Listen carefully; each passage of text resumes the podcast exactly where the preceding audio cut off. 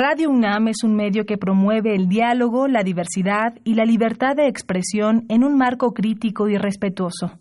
Los comentarios expresados a lo largo de su programación reflejan la opinión de quien los emite, mas no de la radiodifusora.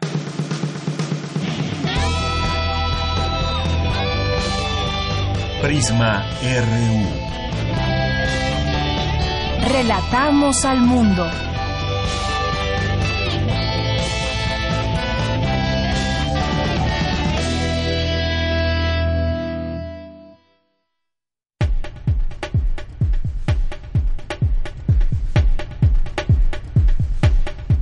Muy buenas tardes, gracias por estar con nosotros, acompañarnos en esta emisión, en este primer día de agosto del año 2019. Es la una con cinco minutos. Les saluda aquí de Yanira Morán a nombre de todo este equipo que hace posible que ustedes nos sintonicen aquí en el 96.1 de FM y también en www.radio.unam.mx. Hoy que vamos a tener en el menú informativo, hoy vamos a platicar sobre, vamos a platicar con la doctora Concepción Company, que es doctora en letras eh, en la Facultad de Filosofía y Letras y es integrante de la Academia Mexicana de la Lengua. ¿Y con quién mejor que ella platicar sobre estas palabras que se integran al diccionario de mexicanismo? Se integrarán para el próximo año 2020 palabras como machín o chapulín. Y además también hablaremos de otras palabras que se han incluido también en la RAE. Así que no se lo pierdan, vamos a platicar con ella en un momento más. Y también vamos a platicar sobre un libro que se llama Soluciones en Sexualidad Infantil y Adolescente Vamos a tener aquí a uno a una de las autoras. Eh, son dos autores, Fernando Álvarez Vázquez y María Elena Balsa Sabaj.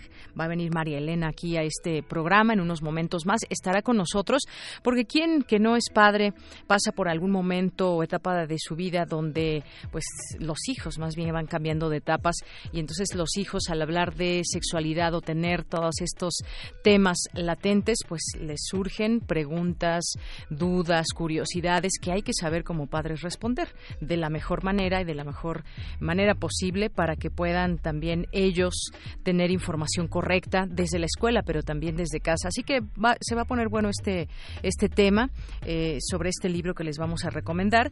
Vamos a tener también en nuestra segunda hora una entrevista con Rolando Cordera Campos, que es doctor en economía. Ahora que se está hablando mucho de estos temas de palabras que hemos escuchado como recesión, si la economía está creciendo de manera óptima o no, de esto vamos a platicar con él, hacia dónde va la expectativa con respecto a la economía, eh, va a mejorar, no va a mejorar, los porcentajes, cómo se le hace para que en un país la economía crezca, cuáles deben ser esos elementos que se tienen que tomar en cuenta para que la economía crezca, lo platicaremos con él.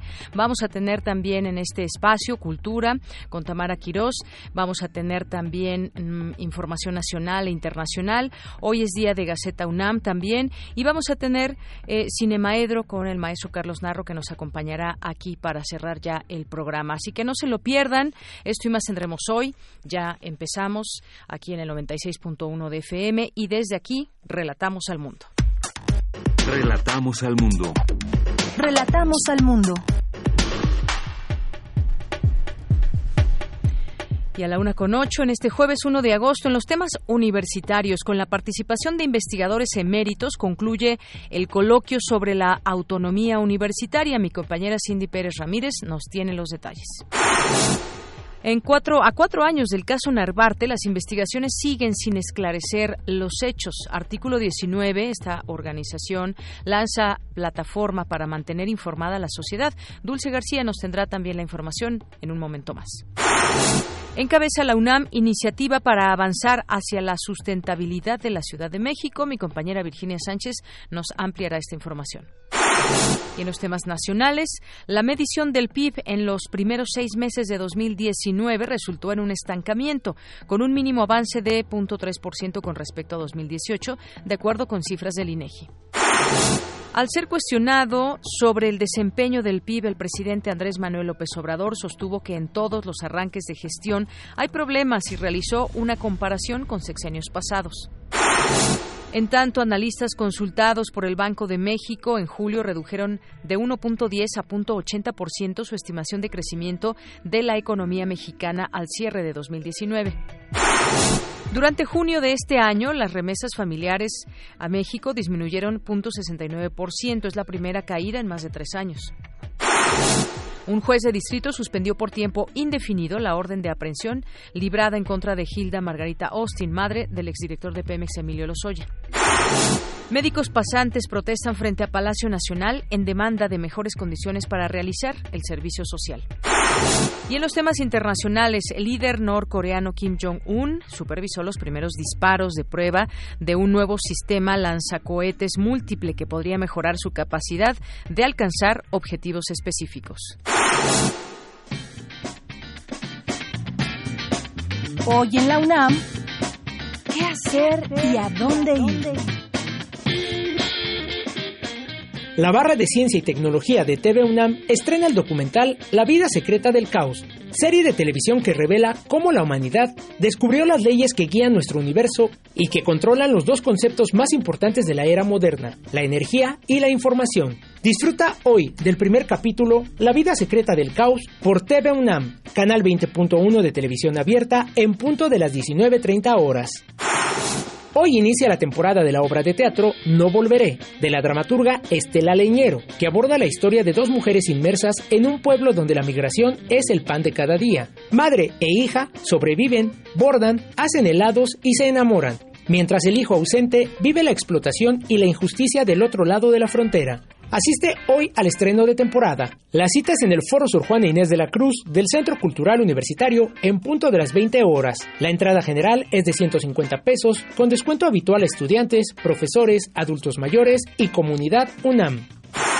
Del 1 al 4 de agosto, la Filmoteca de la UNAM proyectará en la Sala José Revueltas el ciclo Ganadoras del Ariel, una selección de los filmes galardonados en la más reciente entrega del Ariel. Entre las películas a exhibirse se encuentran Viva el Rey, de la Infancia, Sinfonía de un Mar Triste, así como el documental Hasta los Dientes. Hoy no te puedes perder la función de la cinta Las Niñas Bien, de la directora Alejandra Márquez Abella, galardonada en las categorías Mejor Actriz, Maquillaje, Música Original y Vestuario, que retrata la caída social de Sofía, líder de un grupo de amigas de clase alta que se ve afectada por la crisis económica de México durante los años 80. Se exhibirá además el corto Arcángel, de la cineasta Ángeles Cruz, ganadora del Ariel al mejor cortometraje de ficción. Asiste hoy a las 19 horas a la Sala José Revueltas del Centro Cultural Universitario. La entrada general es de 40 pesos.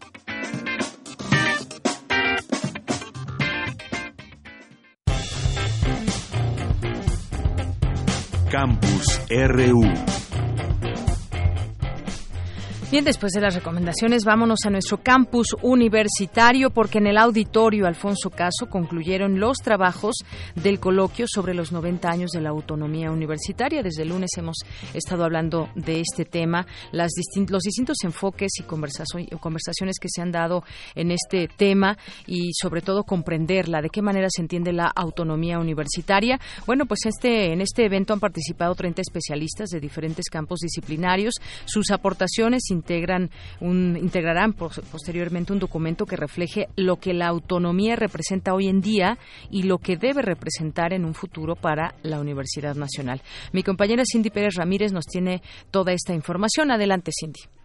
¿Qué tal, Deyanira? Muy buenas tardes. Por dos días, diversos académicos de esta casa de estudios se dieron cita en el auditorio Alfonso Caso de la UNAM para reflexionar acerca de la autonomía y su importancia no solo para la universidad. En las jornadas de ayer, William Lee, coordinador de investigación científica, habló de la investigación y la ciencia en relación con la autonomía y el papel de las universidades públicas. ¿Cómo se financia esta actividad?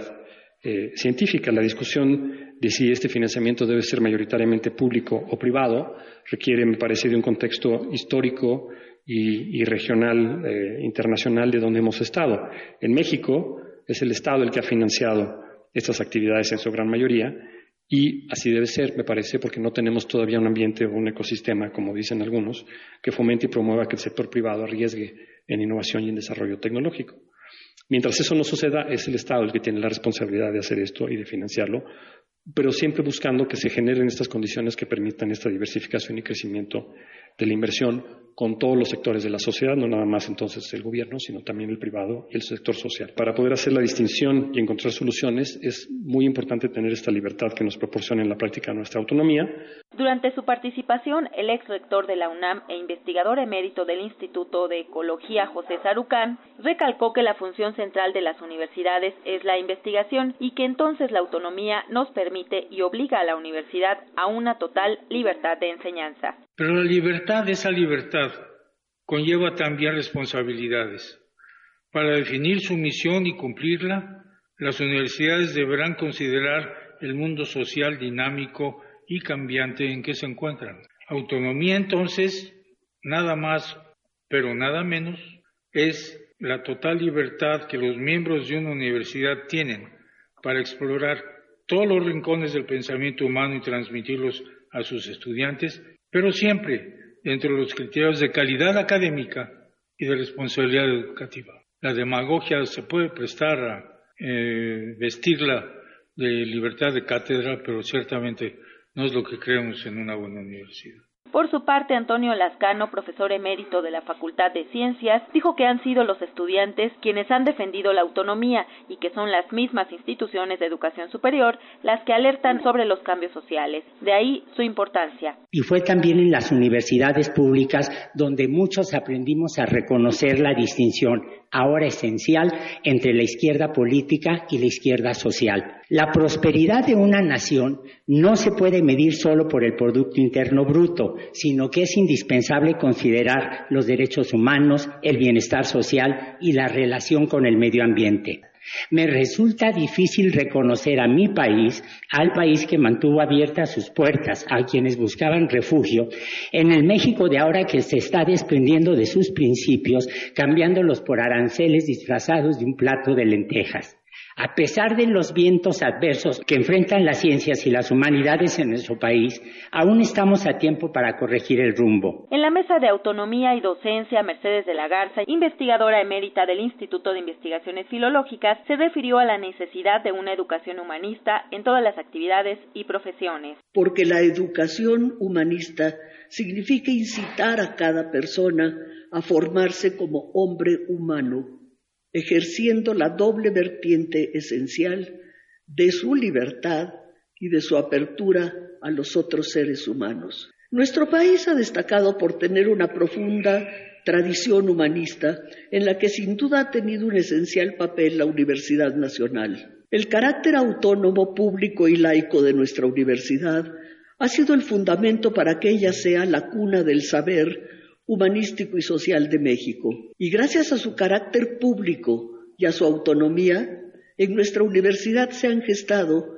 los principios y valores de la liberación de los prejuicios morales y sociales. Por último, Ángel Díaz Barriga, investigador emérito del Instituto de Investigaciones sobre la Universidad y la Educación, indicó que es fundamental resignificar el valor de la autonomía y docencia.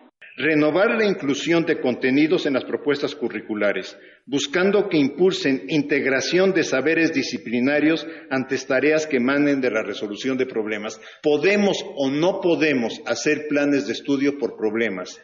Tenemos o no tenemos la obligación de en alguna etapa curricular colocar problemas que precisamente obliguen a integrar la información.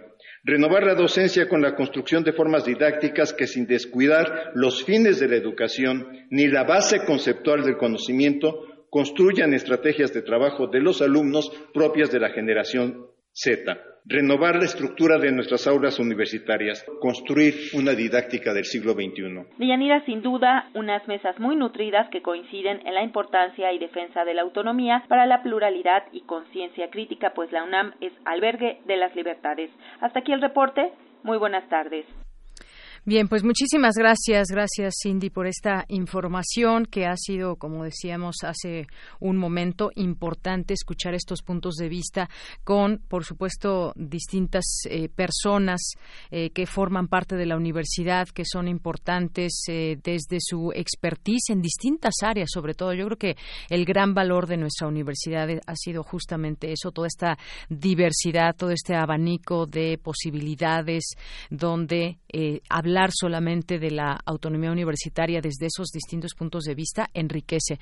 Es parte de lo que pudimos escuchar durante este coloquio en estos días que les hemos dado cuenta. Y bueno, nombres tan importantes como los que nos decía Cindy hace un momento, escuchar, por ejemplo, a la doctora Mercedes de la Garza, al doctor Lascano, eh, al doctor Díez Barriga, que escuchábamos también en uno de los audios, cada uno desde sus áreas de conocimiento, desde su formación, desde todo lo que se ha eh, tenido a lo largo de sus carreras y que han sido pues carreras que han destacado, pues sin duda es muy importante e interesante conocer también todos nosotros quienes formamos parte de alguna manera de la universidad, entender este concepto de la autonomía y porque justamente todas estas características que forman parte de ella, pues se han logrado y son espacios que se han ido ganando poco a poco. Bueno, nos vamos ahora con mi compañera Virginia Sánchez. Encabeza la UNAM iniciativa para avanzar hacia la sustentabilidad de la Ciudad de México. ¿Qué tal, Vicky? Muy buenas tardes. Adelante. Hola, ¿qué tal? Muy buenas tardes, de Yanira y auditorio de Prisma RU. Pues para atender los graves problemas ambientales que enfrenta la Ciudad de México relacionados con el agua, la energía, el medio ambiente, la basura, el uso de suelos, la contaminación atmosférica y el acaparamiento inmobiliario del espacio público, entre otros, la Coordinación Universitaria para la Sustentabilidad y el Seminario Universitario de Sociedad, Medio Ambiente e Instituciones de la UNAM organizan el primer foro denominado rumbo a la sustentabilidad de la Ciudad de México. En este foro, servidores públicos del gobierno capitalino pues escuchan las propuestas de diversas universidades y organizaciones civiles cuyos trabajos pues cuentan con avances parciales. Leticia Merino Pérez, coordinadora del Seminario Universitario de Sociedad, Medio Ambiente e Instituciones, resaltó la, responsabilidad que tiene la UNAM como institución pública para construir puentes de diálogo y acción. Escuchemos. Se trata de, promover un diálogo entre estudiantes y académicos sociales eh, de ciencias biológicas que no hablamos este, frecuentemente en torno a los problemas de la ciudad con funcionarios que nos van a hacer eh, favor de venir también del gobierno de medio ambiente, de educación, de, atención a desastres del gobierno de la Ciudad eh, de México, eh, para reconocernos, para crear redes, para identificar cuáles son los problemas más importantes y fortalecer tanto el talento interno, las redes internas académicas, como promover, y aquí yo quisiera poner eh, un acento, la vinculación de la universidad con la sociedad. En tanto, María del Coro Arismendi Arriaga, titular de la Coordinación Universitaria para la Sustentabilidad, señaló que esta iniciativa es el primer paso con el que se busca tener un diagnóstico sobre lo que se hace en la ciudad sobre este tema de sustentabilidad. Por su parte, Alberto Queno Llama, secretario de Desarrollo Institucional de la UNAM, destacó la importancia de establecer una agenda conjunta de la UNAM con otras universidades y organizaciones civiles para, dijo, coadyuvar con el gobierno capitalino en la toma de decisiones respecto a la sustentabilidad. Asimismo, señaló que la UNAM ha sido convocada para formar parte de una red de universidades sustentables de América Latina. Este es mi reporte de Yanira. Muchas gracias, Vicky. Muy buenas tardes. Buenas tardes. Porque tu opinión es importante, síguenos en nuestras redes sociales, en Facebook como Prisma RU y en Twitter como arroba PrismaRU. Queremos escuchar tu voz. Nuestro teléfono en cabina es 55 36 43 39. Continuamos una de la tarde con 22 minutos y como les habíamos adelantado, platicaríamos ya en este momento con la doctora Concepción Company, que es doctora en Letras, Lingüística Hispánica en la Facultad de Filosofía y Letras de la UNAM y es integrante de la Academia Mexicana de la Lengua. Antes que otra cosa, doctora, le damos la bienvenida a este espacio de Prisma RU de Radio UNAM. Deyanira, pues muchísimas gracias por su interés y buenas tardes.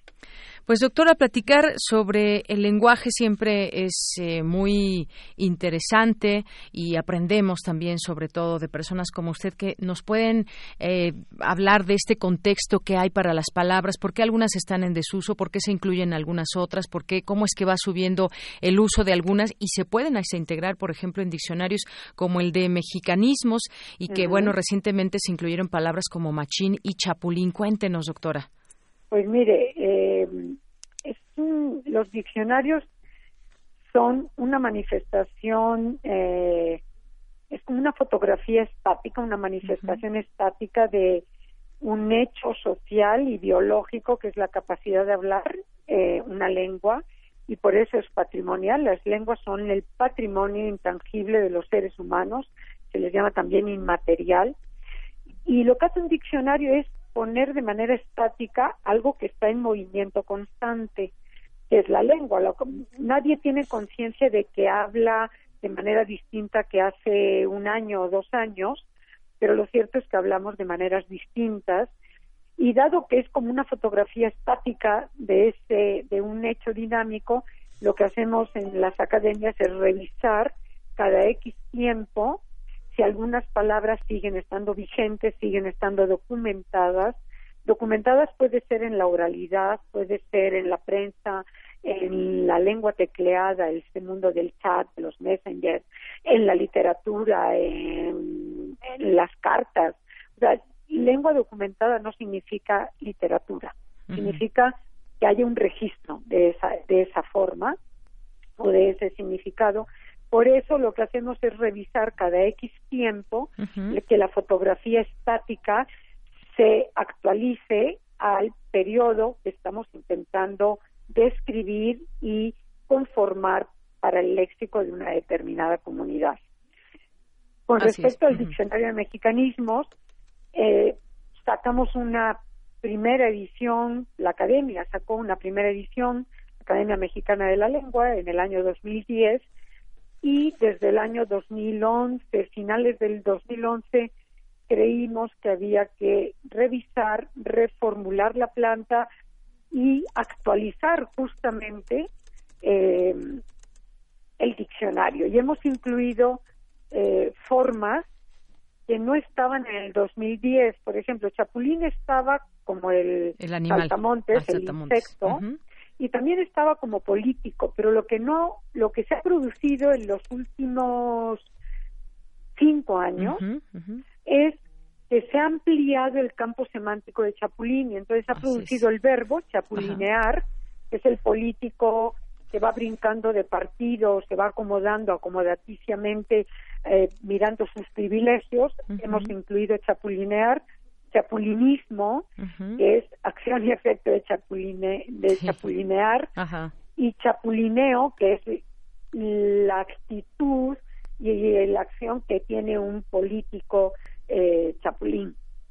Así es, es una palabra que ya la escuchamos cada vez más y aunque no estaba incluida en el diccionario de mexicanismos, ya nos hacía completamente o nos hace completamente el sentido que nos está explicando. cotidiana. Entonces, en el diccionario de mexicanismos que estamos ahora terminando y que creemos es un regalo a la sociedad realmente lo que está haciendo la cualquier academia que hace un diccionario le está regalando a la sociedad una fotografía de su identidad porque la lengua es identitaria. O sea si usted usa chapulín para referirse a un político está diciendo hechos sociales que están ocurriendo en México políticos sociales pero también se está identificando como mexicano claro. no igual que cuando usa machín o machirrín eh, que no estaban porque en el año 2010 pensábamos que era como transparente y todavía no suficientemente usada.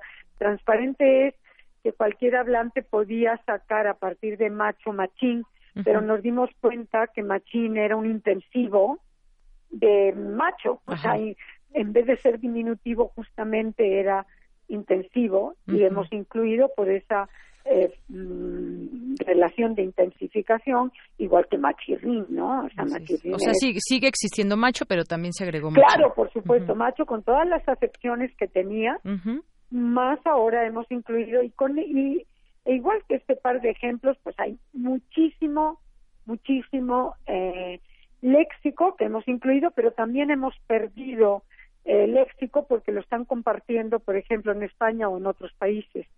eh, Chapopote es un caso. Chapopote es un nahuatlismo, o sea, es un mexicanismo que además es indigenismo, pero a partir de unos derrames de petróleo gigantes que hubo, eh, creo que en el en el Cantábrico, en el norte de España, eh, no, en el Golfo de México, la CNN, la CNN empezó a usar el indigenismo y les gustó a los españoles y les gustó a los ecuatorianos y entonces pues ya chapopote es un regalo de México al mundo porque ya no se usa en, en, algunos países se usa ya chapopote y la variante chapapote y no alquitrán que era el el digamos el, el arabismo que era general para el mundo hispano. El nombre más común era. Sí. Muy bien. Entonces, bueno, hay un hay un un trabajo constante, nos reunimos cada jueves, como probablemente usted sabe, las academias, la Academia Mexicana de la Lengua trabaja cada jueves, eh, ahorita estoy en la academia, y entonces hay un trabajo de cotejo y de ver qué tan activa está una palabra o no en las eh, documentaciones, ver si el contorno geográfico sigue siendo nuestro, llaman contornos, cuando se pone un, un ámbito geográfico, y entonces, bueno, tenemos que hacer, hemos incluido, por ejemplo, un léxico de la República del que no teníamos eh, suficiente información, pero hemos hecho toda una labor de estar en contacto con universidades de estados diferentes de la República. Y en el año 2010 teníamos banqueta nada más para este tramo de la calle que está un poco subido respecto de la de la del, de las, del pavimento. Ajá y ahora hemos incluido escarpa, por ejemplo, que es el término usual en Campeche y en parte de Yucatán. O sea, hemos hecho una labor de inclusión también y también hemos dejado de aguacate ya no lo podemos meter como mexicanismo, aunque sea un aguatilismo, también indigenismo. Entonces, bueno, eso le, nos lleva a preguntarnos qué es un, mexicanismo, ¿no? Claro, sí, también. Y, hay palabras que también, pues, se van, no sé si la palabra sea desgastando o están ya en desuso y también se van sacando palabras, doctora. Sí, normalmente los hablantes, ese es el estado natural de cualquier hablante, somos muy codos, muy económicos, no queremos tirar a la basura nada y entonces lo que hacemos, palabras que están, cuyos referentes, o sea, aquellas a lo que aluden está en desuso, sí.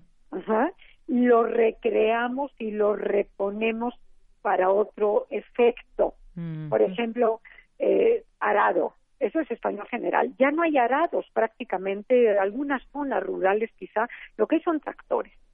Y entonces, pero usted puede decir, parece que dejaron el arado sí. ayer y se vinieron a, a cuidar tal cosa o se vinieron a ejercer de tal puesto, ¿no? Sí. Entonces, lo que hacemos los hablantes es recrear, mantener las formas y nos cuesta mucho, muchísimo desechar formas y eso hace que los lexicógrafos incluyamos normalmente más formas y más acepciones que desechemos. tienen que haber pasado 70 años promedio, entre 50 y 70 años, que son como dos generaciones, donde no hay rastros de documentación. De una palabra o de una acepción, porque no siempre una palabra tiene una sola acepción, puede tener eh, varias acepciones, ¿no? Claro, y bueno, hay una, hay una riqueza lingüística muy, muy grande y el lenguaje también se va adaptando, va cambiando poco a poco. Es, es un patrimonio que a diferencia de la arqueología o del mundo plástico, de la arquitectura o de la música, que una vez que queda la obra queda tal cual. Exacto. Y hay que verla. Un edificio no va cambiando eh, de ventanas. El edificio ya está hecho. el, el patrimonio lingüístico es dinámico, va cambiando. Entonces lo que tenemos que hacer los lingüistas que nos dedicamos a estos menesteres es ir reflejando esos cambios, pero en general los cambios son que readaptamos palabras que prácticamente ya no tienen eh, uso. Tantos, ya no nos hace sentido, tanto sentido, ¿no? Exacto. ¿Como, como cuáles? No sé si le vengan a la mente algunas, doctora. Mm, que hemos desechado. Ajá. Eh, por ejemplo, se ha desechado para la lengua general, a mí me gusta cocodril, y también se decía cocotriz, la hembra del cocodrilo.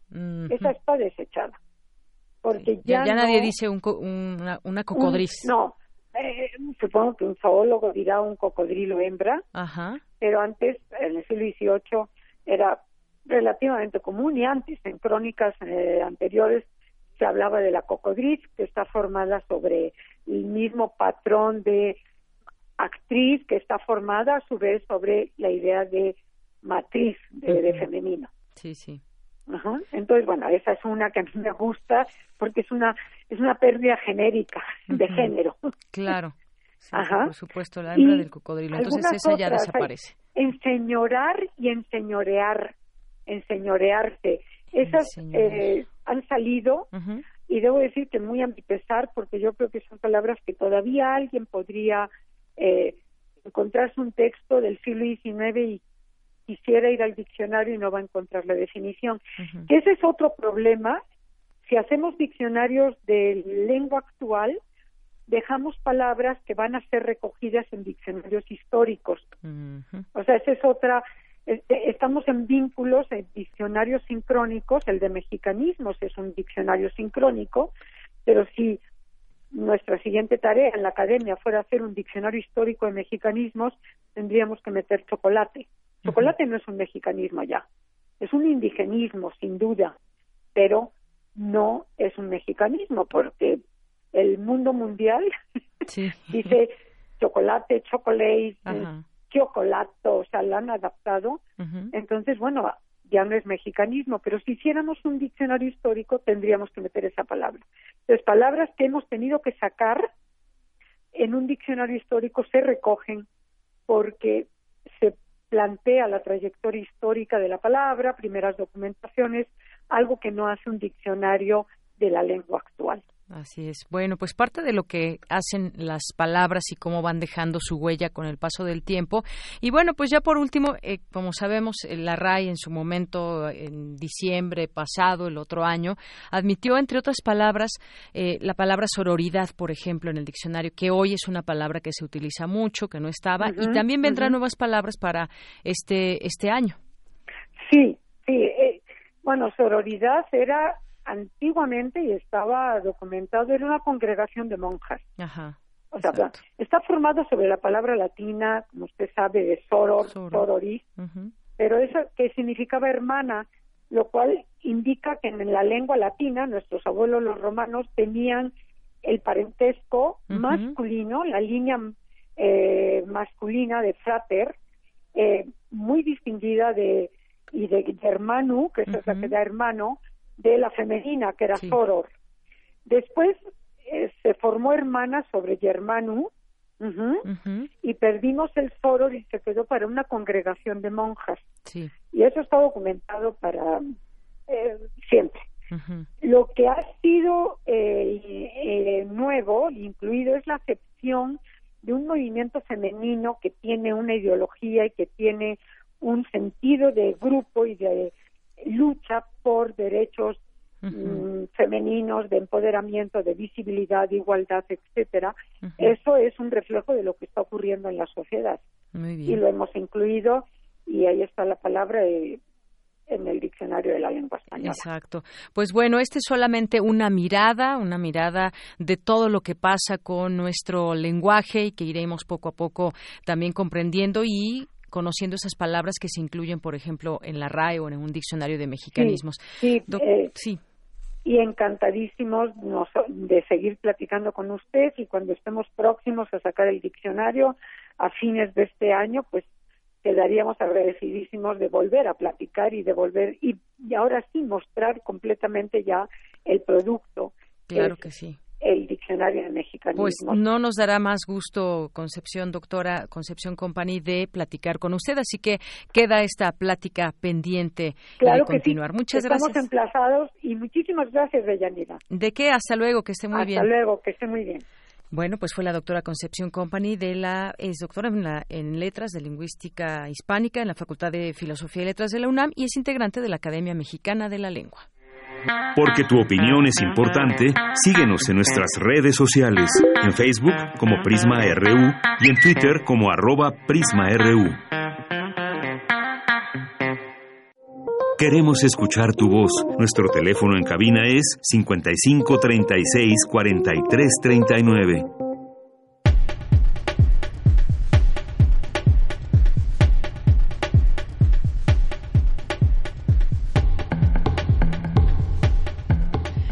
Bien, pues ya estamos eh, continuando también en este espacio donde vamos a platicar en este momento con María Elena Balsa Saba, que es licenciada en psicología, maestra en terapia gestalt, máster en terapia gestalt y también en eh, estrategia, con diplomado en intervención sexológica y en sexualidad y erotismo, porque es una de las autoras de este libro, Soluciones en Sexualidad Infantil y Adolescente. Me da mucho gusto recibirte aquí en este espacio, María Elena. Muchas gracias por venir. Hola, muchas gracias. Un saludo a todos. Buenas tardes. Pues este libro que tengo en mis manos creo que será como una guía que tendré que utilizar pronto porque pues quienes tenemos hijos pequeños aún eh, que están entrando a esta etapa de la pubertad o de la adolescencia nos va a ser muy útil porque a veces nos preguntamos y cómo le, cuándo, en qué momento debo hablarle de sexualidad a mi hijo, a mi hija eh, y todas esas preguntas eh, las debo contestar o debo censurar algo. Entonces, aquí creo que nos das muchas respuestas para los maestros, para los padres y, por supuesto, también para, para los jóvenes. Cuéntanos un poco del libro. Así es. Eh, mira, la educación sexual en realidad empieza desde que tienes a tu bebé en los brazos. ¿no? Desde que dices, ay, colchita rosa, colchita azul, no, no, no, amarilla, para que sea neutro. Desde ahí empieza la educación para la sexualidad. Y justamente es algo que queremos comunicar, o sea, que sea paulatino. Este viene en el libro dividido, por ejemplo, para preescolar, ¿no? Las preguntas típicas que durante nosotros en nuestra experiencia de 10 años dando educación para la sexualidad nos han hecho los papás, este aquí vienen contestadas como para darles una guía de de que los aliviane, ¿no? Exacto. o sea, una guía que los haga sentir seguros, tranquilos, porque ¿qué crees? Lo más importante en la en la educación para la sexualidad es la comunicación. Es como cómo lo comunicas, que tú te sientas tranquila. No es lo mismo si te dicen, oye mamá, ¿cómo nacen los bebés? Y tú dices, ah", ¿no? O sea, haces una expresión así de, y el niño dice, ¿qué pregunté? Entonces se cuenta que el niño o la niña ya no te va a escuchar. O sea, después de esa reacción, aunque tú digas lo más maravilloso del mundo, lo más bonito, ya no lo va a escuchar. Porque tu reacción no verbal va a entorpecer esa comunicación. Entonces, para que estén tranquilos en la parte teórica, o sea, tenemos así como toda la información. Pero siempre hay que tomar en cuenta que lo más importante es la actitud con la que se lo contestas, el momento, tu tranquilidad, que obviamente como mamá sabemos que claro. pues que sí te agarran a veces hasta recogiéndolos de la escuela, corriendo para las clases de la tarde, ¿no? O sea, te hacen la pregunta tal vez en un momento inoportuno. Claro. Pues yo creo que este libro es muy actual y que además nos va eh, llevando ahí paso a paso. Cuando antes se hablaba de sexualidad, cómo se hablaba, en qué grado, la actividad o la eh, eh, pues sí, que por ejemplo hacía la CONAPO en su momento, ¿cómo nos hablaban de sexualidad antes? ¿O hacia dónde quería ir esa eh, política también de entender la, sexualidad? Que ahora, pues bueno, ahí, ahí está, eh, digamos, abrir, por ejemplo, los libros de texto a que contengan temas como la hablar de homosexualidad, que significa algo que no, que en otro momento pues no se hablaba y de pronto pues lo entendíamos como podíamos. Esto por una parte me gustaría que nos contestes, María Elena, y por otra parte una y no, que es el Internet. Bueno, eh, en cuanto a las redes sociales, es muy importante como eh, estar vigilando a los chicos, ¿no? Hay aquí algunos casos expuestos, pero lo más importante es que haya esta comunicación. O sea, a veces los adolescentes nos van a rebasar, ¿no? O sea, te van a, te van a sorprender o te vas o los vas a sorprender tú con esta parte de ya te caché viendo pornografía, ¿no? Esta pregunta viene aquí en el, en el libro. Entonces, más que censurar, porque por más candados que pongamos, por más que, no, y me tienes que pedir la clave, o sea, ellos se van a brincar todo eso, son muy hábiles. Alguien nos decía eso, mi hijo tiene clave, pero se la pueden saltar. Sí, claro, o sea, es que está, es como, aparece hasta bromas, ¿no? Sí, sí. Entonces, es como más bien enseñarles a ellos a discriminar, a, a, este y que si encuentran algo que pues les afecte tú estés al pendiente tú puedas ver o que tengan la relación contigo de confianza de que te digan oye pues mira lo que me encontré me espanté no me lo encontré sin querer hay veces que tú haces una búsqueda inocente sí. y no mentes, o sea, puedes encontrar algo que te saca, ¿no? o una cosa te lleva a otra, un video te lleva a otra cosa y entonces va subiendo la intensidad o el tipo de videos que realmente estábamos queriendo ver en un principio. Y, puede ser que hasta pues caigan ahí sin, sin quererlo, ¿no? O sea, sin, sin estar buscando realmente ese tipo de información. Claro, y ahora yo te quisiera preguntar, ¿por qué es tan importante que eh, seamos nosotros como también parte de la familia quienes le hablen de sexualidad a los hijos. No solamente dejarlo en manos de la escuela, ah, yo no sé cómo hablar y entonces lo dejo solamente a la escuela, porque es importante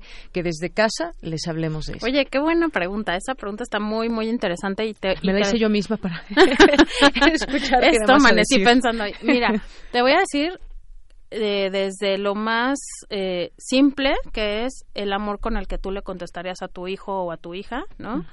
El, esto. Pero algo que sí nos gusta puntualizar mucho con los papás es el tema de los valores.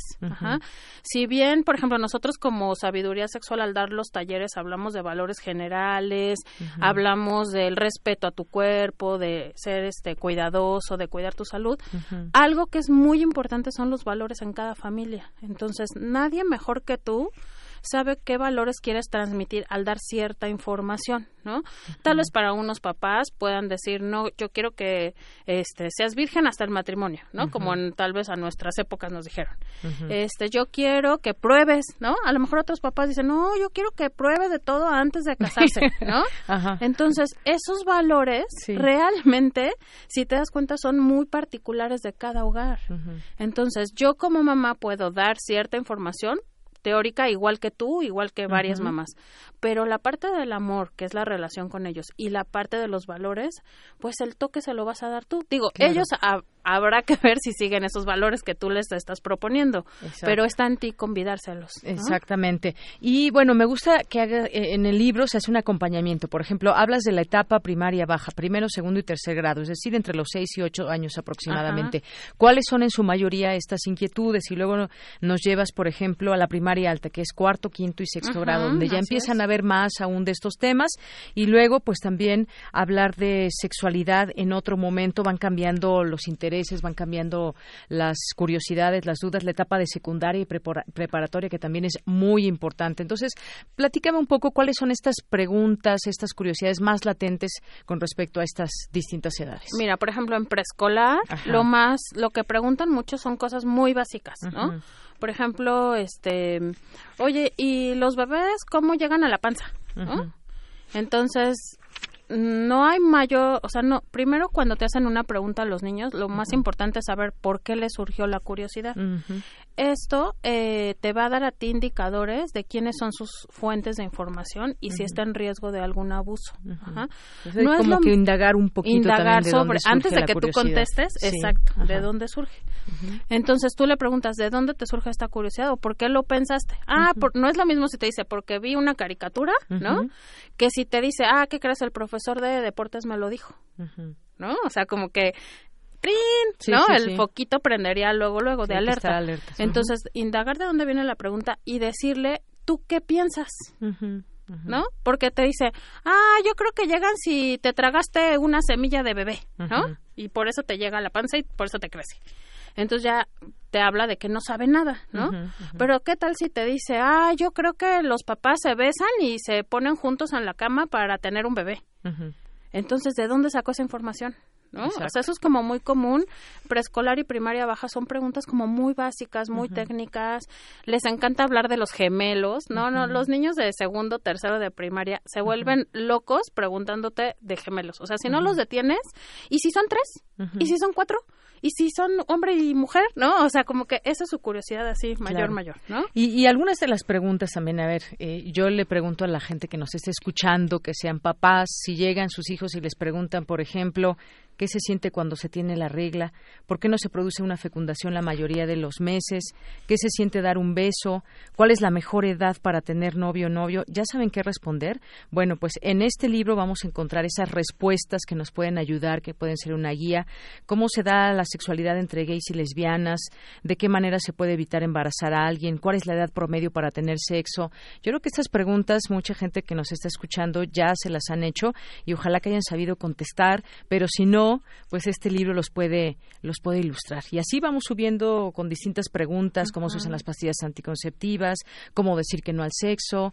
Es parte de lo que contiene también esta guía. Sí, queremos que estén tranquilos, queremos que estén felices al dar educación para la sexualidad, queremos que se sientan acompañados por nosotros, incluso viene nuestro email en el libro, porque nos lo que queremos es hacer equipo, tenemos como una labor social, ¿no? Adicional a, esta parte de, de, convidar y todo, queremos que, que, nuestros niños de México, del mundo, crezcan con una mejor sexualidad de la que crecimos nosotros en su momento. Claro, yo creo que la información nos va a dar esa pauta para estar eh, completamente informados como padres, como, como hijos, y además veía yo, ahorita no encontró la página, pero en algún momento decía que quienes tienen mejor información incluso hasta retardan, retardan su vida sexual, por ejemplo, porque el inicio.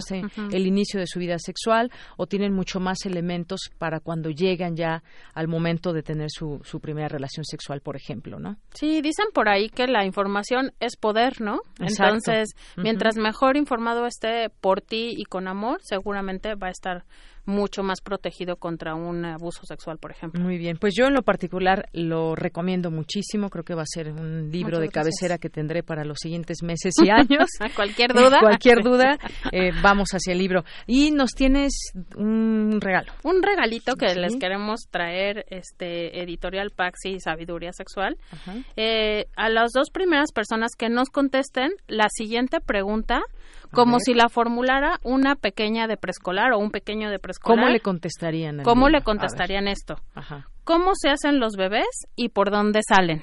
Las dos primeras personas que nos contesten les vamos a regalar a cada una un libro de nosotros con todo el cariño y el gusto. Aunque no sea correcta la Aunque no sea correcta, pero ¿cómo? ¿cómo pero que, que se atrevan, que se atrevan. Perfecto. Pues muchísimas gracias por estar con nosotros aquí, eh, María Elena Balsa Sabaj. Gracias por estar aquí y platicarnos sobre tu libro. Muchas, gracias. A ti también. Hasta luego. Continuamos. Porque tu opinión es importante, síguenos en nuestras redes sociales, en Facebook como Prisma RU y en Twitter como arroba PrismaRU.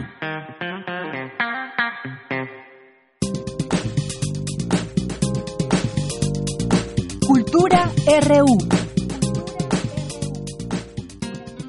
Tal? Muy buenas tardes. Es un gusto saludarlos en este primer día de agosto. Gracias a quienes nos escuchan por FM y también mandamos muchos saludos a todos los que nos prestan sus oídos y que nos escuchan a través de Internet. Esta tarde, en esta sección de cultura, nos acompaña en la línea la maestra Claudia de la Garza, directora del Museo UNAM Hoy. Claudia de la Garza, muy buenas tardes. Gracias por tomar la llamada. Sé que el próximo 8 de agosto se llevará a cabo una charla como parte de las sesiones Reaccionar, Pensar, Sentir, Hacer los museos hoy. ¿Qué hay detrás de los museos? ¿Qué temas van a abordar? ¿Qué sucederá el 8 de agosto? Hola Tamara, quiero platicarte que estamos muy contentas en particular por esta charla que tenemos el 8 de agosto que va a dar nuestro invitado especial Armando Perla. En este ciclo lo que pensamos o lo que buscamos hacer es precisamente repensar los museos, pensar desde otro lugar cómo se están creando, cómo se están sintiendo los museos en la actualidad. Y Armando Perla es un invitado que ha trabajado en museos de derechos humanos en Canadá, ahora en Suecia es el encargado de crear el Museo de las Movilizaciones, el Museo de las Migraciones, y él trabaja desde los derechos humanos, desde temas de ética. Nos va a presentar la charla que él tituló para una práctica museológica ética y democrática, en donde principalmente va a hablar de cómo la historia oral se convierte ahora en un punto eh, central dentro de la práctica de los museos, en donde presentamos testimonios, experiencias y cómo trabajar con eso, qué compromiso implica para el museo trabajar con estas experiencias. Por supuesto, maestra. Me gustaría que nos platicara de los retos que enfrentan los museos en la actualidad, enfocándonos en esta charla del 8 de agosto, por ejemplo, donde abordarán la ética, el asunto de la curaduría, qué presentan, qué no. Vaya, ¿cómo se trabaja desde el museo para acercar a la gente? Por supuesto, Tamara. Pues lo que me gustaría mucho platicar es precisamente este contexto en donde los museos estamos buscando nuevas formas de acercarnos al público, en donde nuestras colecciones que antes estaban ahí como fijas, como una cuestión a veces difícil de acceder, que parecían muy lejanas a nuestra realidad contemporánea. Ahora estamos buscando llevarlas más cerca a las realidades de los públicos a que las personas que visitan los museos se sientan más cómodas, no como este lugar en donde te van a decir qué es el conocimiento, qué es la cultura, sino que te des cuenta que tú también eres parte de esto, tú estás creando, tú tienes la posibilidad de plantear también ideas y de generar diálogos, ¿no? Estamos buscando museos que dialoguen con las personas, que les den un lugar fundamental dentro de sus actividades, dentro de la planeación de sus exposiciones. Y bueno, precisamente cada vez nos vamos entonces más a la práctica, al hacer, nos alejamos más de los objetos. Eh, por supuesto, las colecciones siempre tendrán su importancia, pero en función de lo que nos dicen, de lo que nos dejan ver, de lo que es nuestro mundo, ¿no? Entonces, eh, en este sentido, en esta desmaterialización, digamos, de los museos, en donde cada vez eh, ofrecemos más experiencias, bueno, también pasa que hay muchos temas difíciles de, de representar en objetos, porque son, por ejemplo, estos grandes problemas como las situaciones de violencia, de guerra, las migraciones, una serie de experiencias que están ahí alrededor de nosotros y que para abordarlas tenemos que acudir pues a la gente que le está pasando, que las está viviendo. Entonces, esto requiere una serie de nuevos conocimientos de nuevas estrategias y que apenas estamos desarrollando porque estas tendencias son bastante recientes, digo relativamente lo son, pero precisamente Armando Perla, nuestro invitado, ha estado trabajando precisamente en generar algunas líneas que pueden resultar guías para otras instituciones, para otros museos que estén trabajando con estas mismas situaciones que él ha trabajado en el Museo de Derechos Humanos en Toronto en donde trabajaba precisamente con gente eh, muy diversa, en donde toda esta forma eh, de expresar en el museo, pues requiere también de tomar en cuenta sus situaciones individuales, particulares, generar una serie de estrategias de contención. No puedes primero utilizar esta información y luego dejarlos y ya eh, no hacerles caso, sino dar continuidad a estas charlas, estas conversaciones que se retoman en el museo, llevarlos más allá, ¿no? Que haya otra injerencia, digamos. El museo entonces se convierte en un agente social, en un agente activo que está participando de estas circunstancias, de estas situaciones y de estos contextos, ¿no? Claro, maestra de la Garza, y retomando todo esto que nos menciona, sobre todo el contexto, justo este tipo de actividades hacen que interactuemos, nos relacionemos, así los museos no son solo una, eh, digamos, una galería donde solo vamos a ver las pinturas, por el contrario, las charlas, talleres, las noches de museo incluso que amplían el horario de cierre, pues nos invitan a la reflexión y también al aprendizaje. Maestra de la Garza, tengo entendido que esta es la cuarta sesión de Reaccionar. ¿Qué sigue para el Museo UNAM hoy? ¿Seguirán las charlas?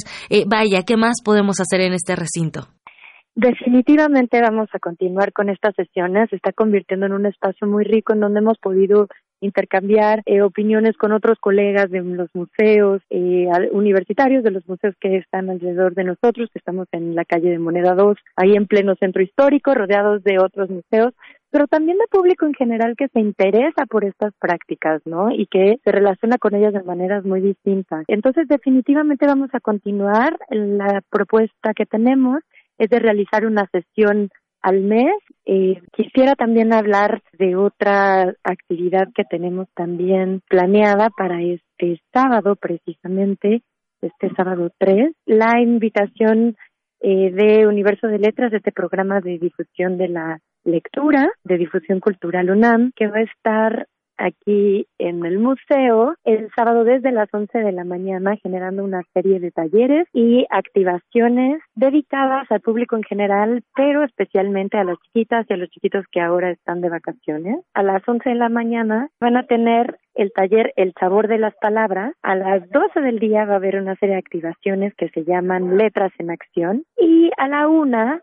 vamos a tener maraña de emociones los invitamos y las invitamos a participar en estos talleres, eh, que busquen en nuestro Facebook, Facebook Museo UNAM Hoy, eh, puedan buscar el evento para que se inscriban, para que contemos con su presencia, pero igual si no se inscriben también pueden llegar. Lo que pasa es que es cupo limitado y siempre es mejor asegurarse de ya tener el lugar apartado. Y bueno, también quiero aprovechar, hablando de que viene para el Museo Unamoy, nuestra próxima exposición autónoma que eh, pues precisamente nosotros como parte del Instituto de Investigaciones sobre la Universidad y la Educación, el ISUE, tenemos también la misión de hablar de la universidad, de su historia, pero sobre todo su historia desde el punto de vista actual, desde nuestro contexto, ¿no?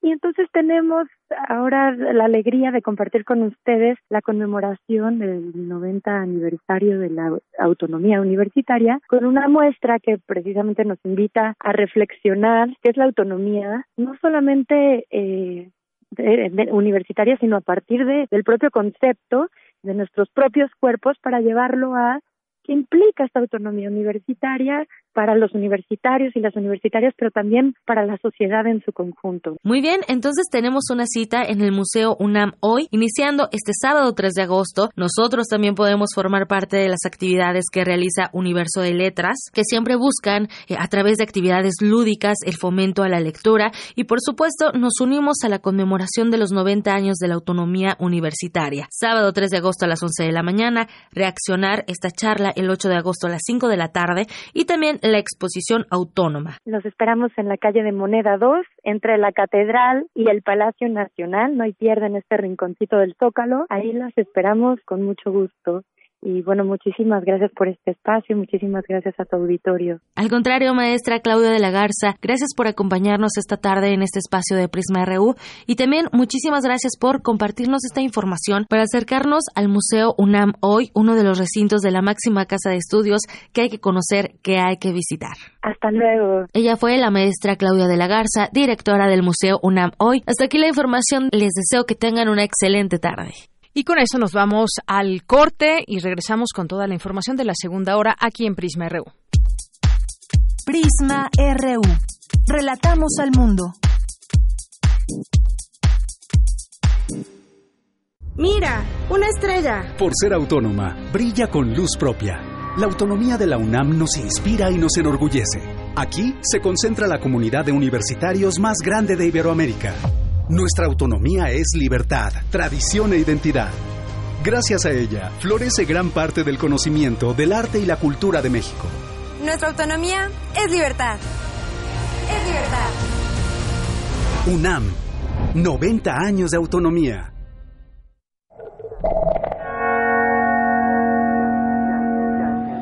Jan Hendrix, Tierra Firme. Desde su llegada a México en 1975, Jan es una figura clave en la escena artística del país, produciendo obras inspiradas en la estética del viajero y naturalista, incorporando experiencias visuales y culturales.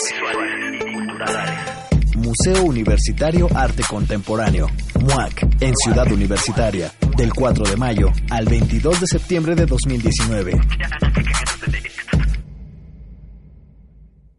PRD.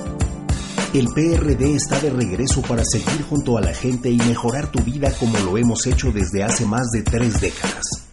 Estamos afiliando con nuevas tecnologías. A lo largo y ancho del país iniciamos una campaña de afiliación para que sigamos construyendo un México más grande y más seguro para ti y para los tuyos. Acércate al PRD de tu localidad. PRD, cambiando para ser mejores.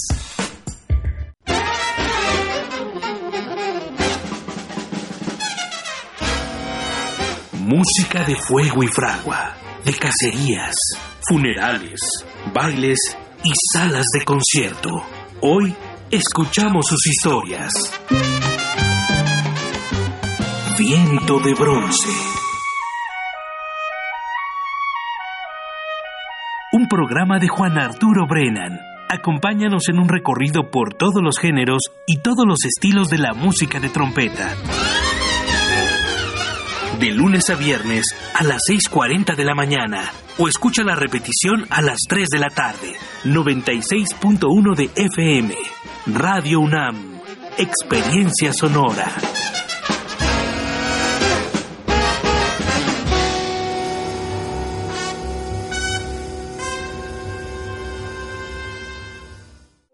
Queremos escuchar tu voz. Nuestro teléfono en cabina es 55 36 43 39. Mañana en la UNAM, ¿qué hacer y a dónde ir?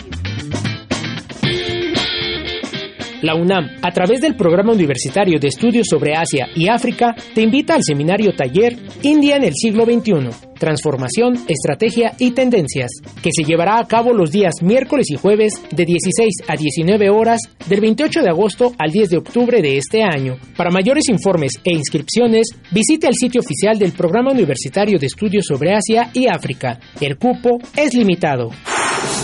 Recuerda que aún puedes visitar la exposición Restablecer Memorias del activista y artista contemporáneo chino Ai Weiwei. Esta muestra está integrada por fragmentos del salón ancestral de la familia Wang, además de un mural construido con piezas de la marca Lego que representa los retratos de los 43 estudiantes desaparecidos de Ayotzinapa de 2014. Visita esta exposición en el Museo Universitario Arte Contemporáneo en Ciudad Universitaria.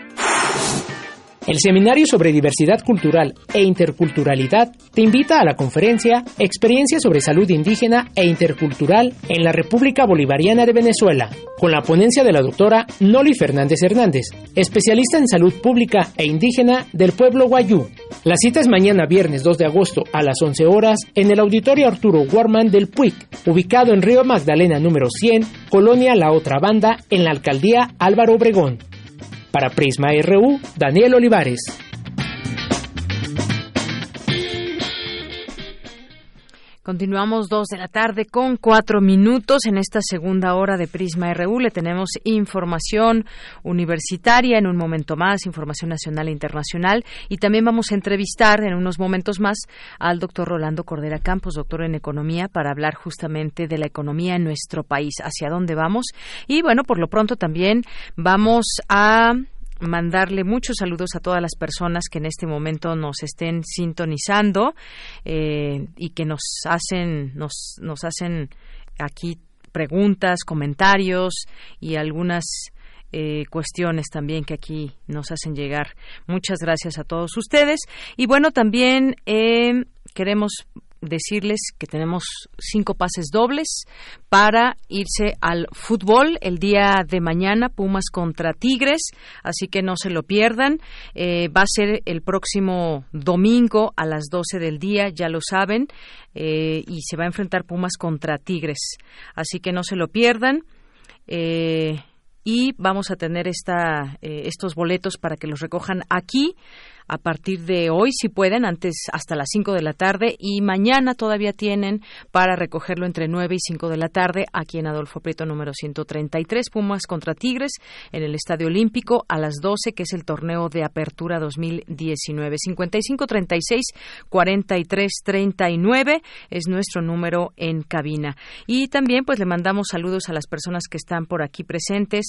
Nos eh, escribe José Luis León, muchos saludos. Luis Ángel Hurtado Razo, maestro que estuvo ayer con nosotros para platicarnos de YouTube, cómo usan YouTube los mexicanos, que nos dijo que en su mayoría los usan jóvenes entre 15, 20 años, muy, muy jóvenes, que hacen de esta red social tan importante dentro de su vida, de su cotidiano. Y pues hay muchas cosas buenas que aprender de ahí, como tomábamos el caso de Eric, este joven ya universitario, que eh, gracias a, los cursos de CopyMems eh, estuvo ahí estudiando y pudo obtener una muy buena eh, calificación.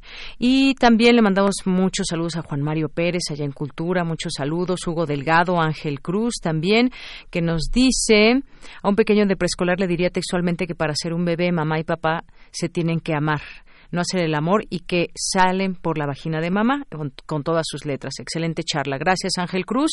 Y bueno, pues contestaste bien, pero era por teléfono. Así que pues bueno, si te interesa uno, ya nos dirás y por supuesto que te lo haremos, te lo haremos llegar. Muchas gracias.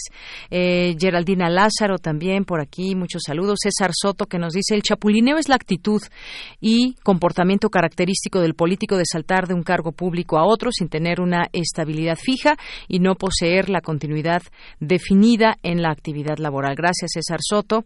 También eh, nos dice el cerco que te pone una respuesta incorrecta sobre el libro de sexualidad. Así que muchas gracias por participar. Fernando López también por aquí presente. Eh, también nos escribe por aquí Alfonso de Alba Arcos, dice que los hablantes no somos tan codos, doctora Compani, más bien somos pepenadores. Nos gusta usar palabritas viejas como pachiche, pachorrudo. Buena tarde. Muchas gracias, Alfonso. Sí, otras palabras ahí que también usamos de pronto. Román Hernández García también, aquí presente, muchos saludos. Eh, Itzel Guerrero también, en la Cuauhtémoc. Muchas gracias a todos. Aquí estamos presentes eh, viendo, leyendo sus comentarios. Ana Mari Gomis también por aquí. Muchas gracias. Nuestro defensor de Radio y TV UNAM también, por supuesto, aquí presente. Eh, editorial Pax México, que es editorial del libro que comentábamos, eh, Juan Manuel también por aquí, Roxana Trejo González. Muchas gracias, gracias a todos ustedes que están ahí presentes. Bueno, pues vamos ahora a continuar, continuar, vamos con información de mi compañera Dulce García información importante que nos tiene también de nuestra universidad y que aquí también les presentamos todos los días. Y ella nos va a platicar justamente de la plataforma de eh, memoria del caso Narvarte, un caso que ha pues eh, pues que en su momento tuvo una repercusión muy triste por la manera en cómo se dio a conocer toda esta información y a cuatro años ya de este multifeminicidio y homicidio del caso Narvarte, las investigaciones siguen sin esclarecer los hechos. Artículo 19 lanza una plataforma para mantener informada a la sociedad sobre este caso. Adelante, Dulce. Deyanira, muy buenas tardes a ti al auditorio de Prisma RU. El 31 de julio de 2015, la trabajadora del hogar Alejandra Negrete, la modelo colombiana Mili Martín, la activista Nadia Vera, la maquillista Yesenia Quiroz y el fotoperiodista Rubén Espinosa fueron asesinados en el número 1909 de la calle Luz Aviñón en la colonia Narvarte de la Ciudad de México. A cuatro años se sigue sin saber por qué estas cinco personas fueron torturadas y asesinadas, quiénes ordenaron el homicidio y los feminicidios y en qué contexto se dieron los hechos, es decir, a cuatro años no se ha garantizado el derecho a la verdad de las víctimas y de la sociedad. Por ello, la organización Artículo 19 en México lanzó la plataforma Memoria y Verdad, en donde se resguardan y están a disposición del público trabajos relativos al caso. Al respecto habla María Adebeki, coordinadora de esta plataforma. Procuraduría de Justicia local no ha seguido las principales líneas de investigación del caso. El propio Marco Reyes, entonces fiscal central de investigación para la atención del delito de homicidio, les dijo a los abogados y a los familiares de las víctimas que la verdad era una exquisitez. Ya que el Estado no garantiza como es su deber el derecho a la verdad, entonces creamos esta plataforma de memoria para poder responder a las siguientes preguntas. ¿Quiénes eran las víctimas? ¿Qué fue lo que sucedió y por qué? ¿Quiénes son los culpables materiales e intelectuales de estos crímenes y en qué contexto se dieron estos hechos? En la búsqueda de estas respuestas se contesta una que va más allá, que es ¿qué ha pasado para que no sepamos la verdad de lo, de lo que sucedió y quiénes son los responsables de obstaculizar el derecho a la verdad de las víctimas y de la sociedad. Así, a cuatro años del multifeminicidio y homicidio de la Narvarte, son los familiares de las víctimas directas quienes han impulsado la continuación de las investigaciones, pues a pesar de existir una recomendación de la Comisión de Derechos Humanos del Distrito Federal de 2017, esta no ha sido cumplida ni por la Procuraduría General de Justicia de la Ciudad de México ni por las otras autoridades recomendadas, como lo es el Poder Judicial de la capital del país. Ello, la plataforma busca entonces ser un punto de encuentro y de partida para la construcción social de la memoria de este caso. Escuchemos a Sara Pantoja, periodista. Eh, demostrar cómo la Procuraduría General de Justicia Capitalina, entonces a cargo de Rodolfo Ríos, el subprocurador de averiguaciones previas Edmundo Garrido, que después fue procurador, y el fiscal de homicidios Marco Reyes, que después subió a, subprocurador, eh, cómo todos ellos realizaron una investigación llena de omisiones e irregularidades violatorias de, violatorias de derechos humanos, en particular del derecho a la verdad y la justicia. Deben ir auditorio de Prisma RU, la plataforma puede ser consultada en el sitio web casonarvarte.artículo19.org. Este es el reporte. Muy buenas tardes. Gracias, Dulce. Muy buenas tardes. Vamos ahora con las breves internacionales con Ruth Salazar. Internacional RU.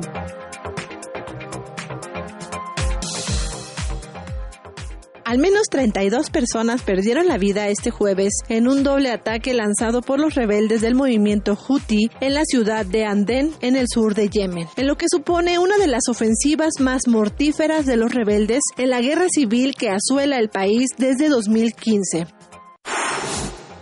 El ministro del Interior italiano, Matteo Salvini, anunció un acuerdo con cinco países europeos y la Iglesia italiana para repartir a los 116 migrantes rescatados la semana pasada por la patrullera Gregoretti de la Guardia Costera. Los migrantes serán trasladados a Alemania, Francia, Irlanda, Luxemburgo y Portugal. Nos ha llevado varios días persuadirlos y despertar sus conciencias porque todos son muy generosos con los puertos de otras personas.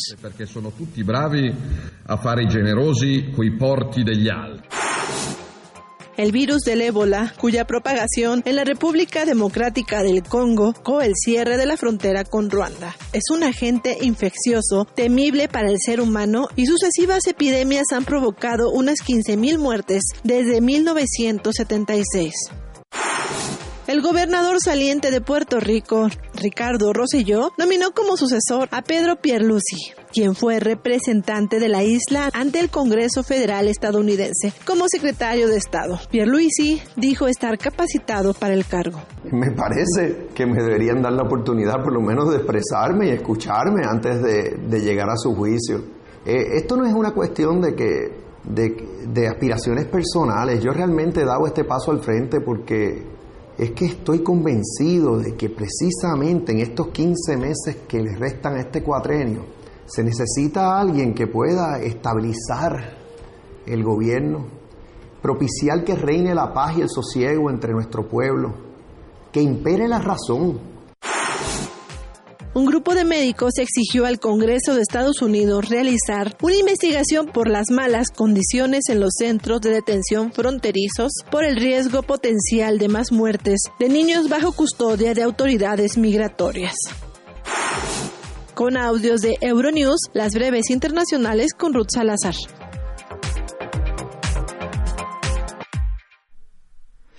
Bien, continuamos, dos de la tarde con 15 minutos. Bueno, también uno de los temas internacionales importantes es lo que impone Trump, los aranceles de 10% a importaciones chinas. Es lo que leemos también en las noticias. El presidente Donald Trump anunció aranceles de 10% a las importaciones de este país con valor de 300 mil millones de dólares a partir del próximo 1 de septiembre, en una nueva escalada en las tensiones entre las dos grandes economías del mundo Y bueno, Trump dijo en Twitter que Estados Unidos va a empezar a partir del 1 de septiembre a aplicar un pequeño arancel adicional de 10% a 300 mil millones de dólares restantes de importaciones de bienes y productos de China y que esperan continuar con el diálogo positivo con este país para un acuerdo comercial cabal y sentir que el futuro entre nuestros países va a ser uno muy brillante. Bueno, pues por una parte dice esto, pero por otra pues aumentar el 10% de las de los aranceles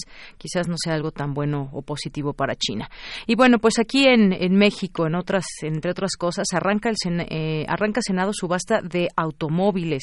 El Senado de la República arrancó la subasta electrónica de 76 vehículos a cargo del Servicio de Administración y Enajenación de Bienes, el SAE. La exhibición eh, durará 14 días y será a partir de las 11 y hasta las 15 horas en el estacionamiento del Monumento a la Madre. Eh, pues toda esta eh, tema de la exhibición y además, bueno, quien nos pueda eh, comprar. Al término de esta, la Junta de Coordinación Política dará a conocer los resultados de la venta. Son 59 automóviles tipo sedán, 17 camionetas, los que estarán disponibles para su venta. Esto como parte de las medidas de austeridad anunciadas en septiembre pasado.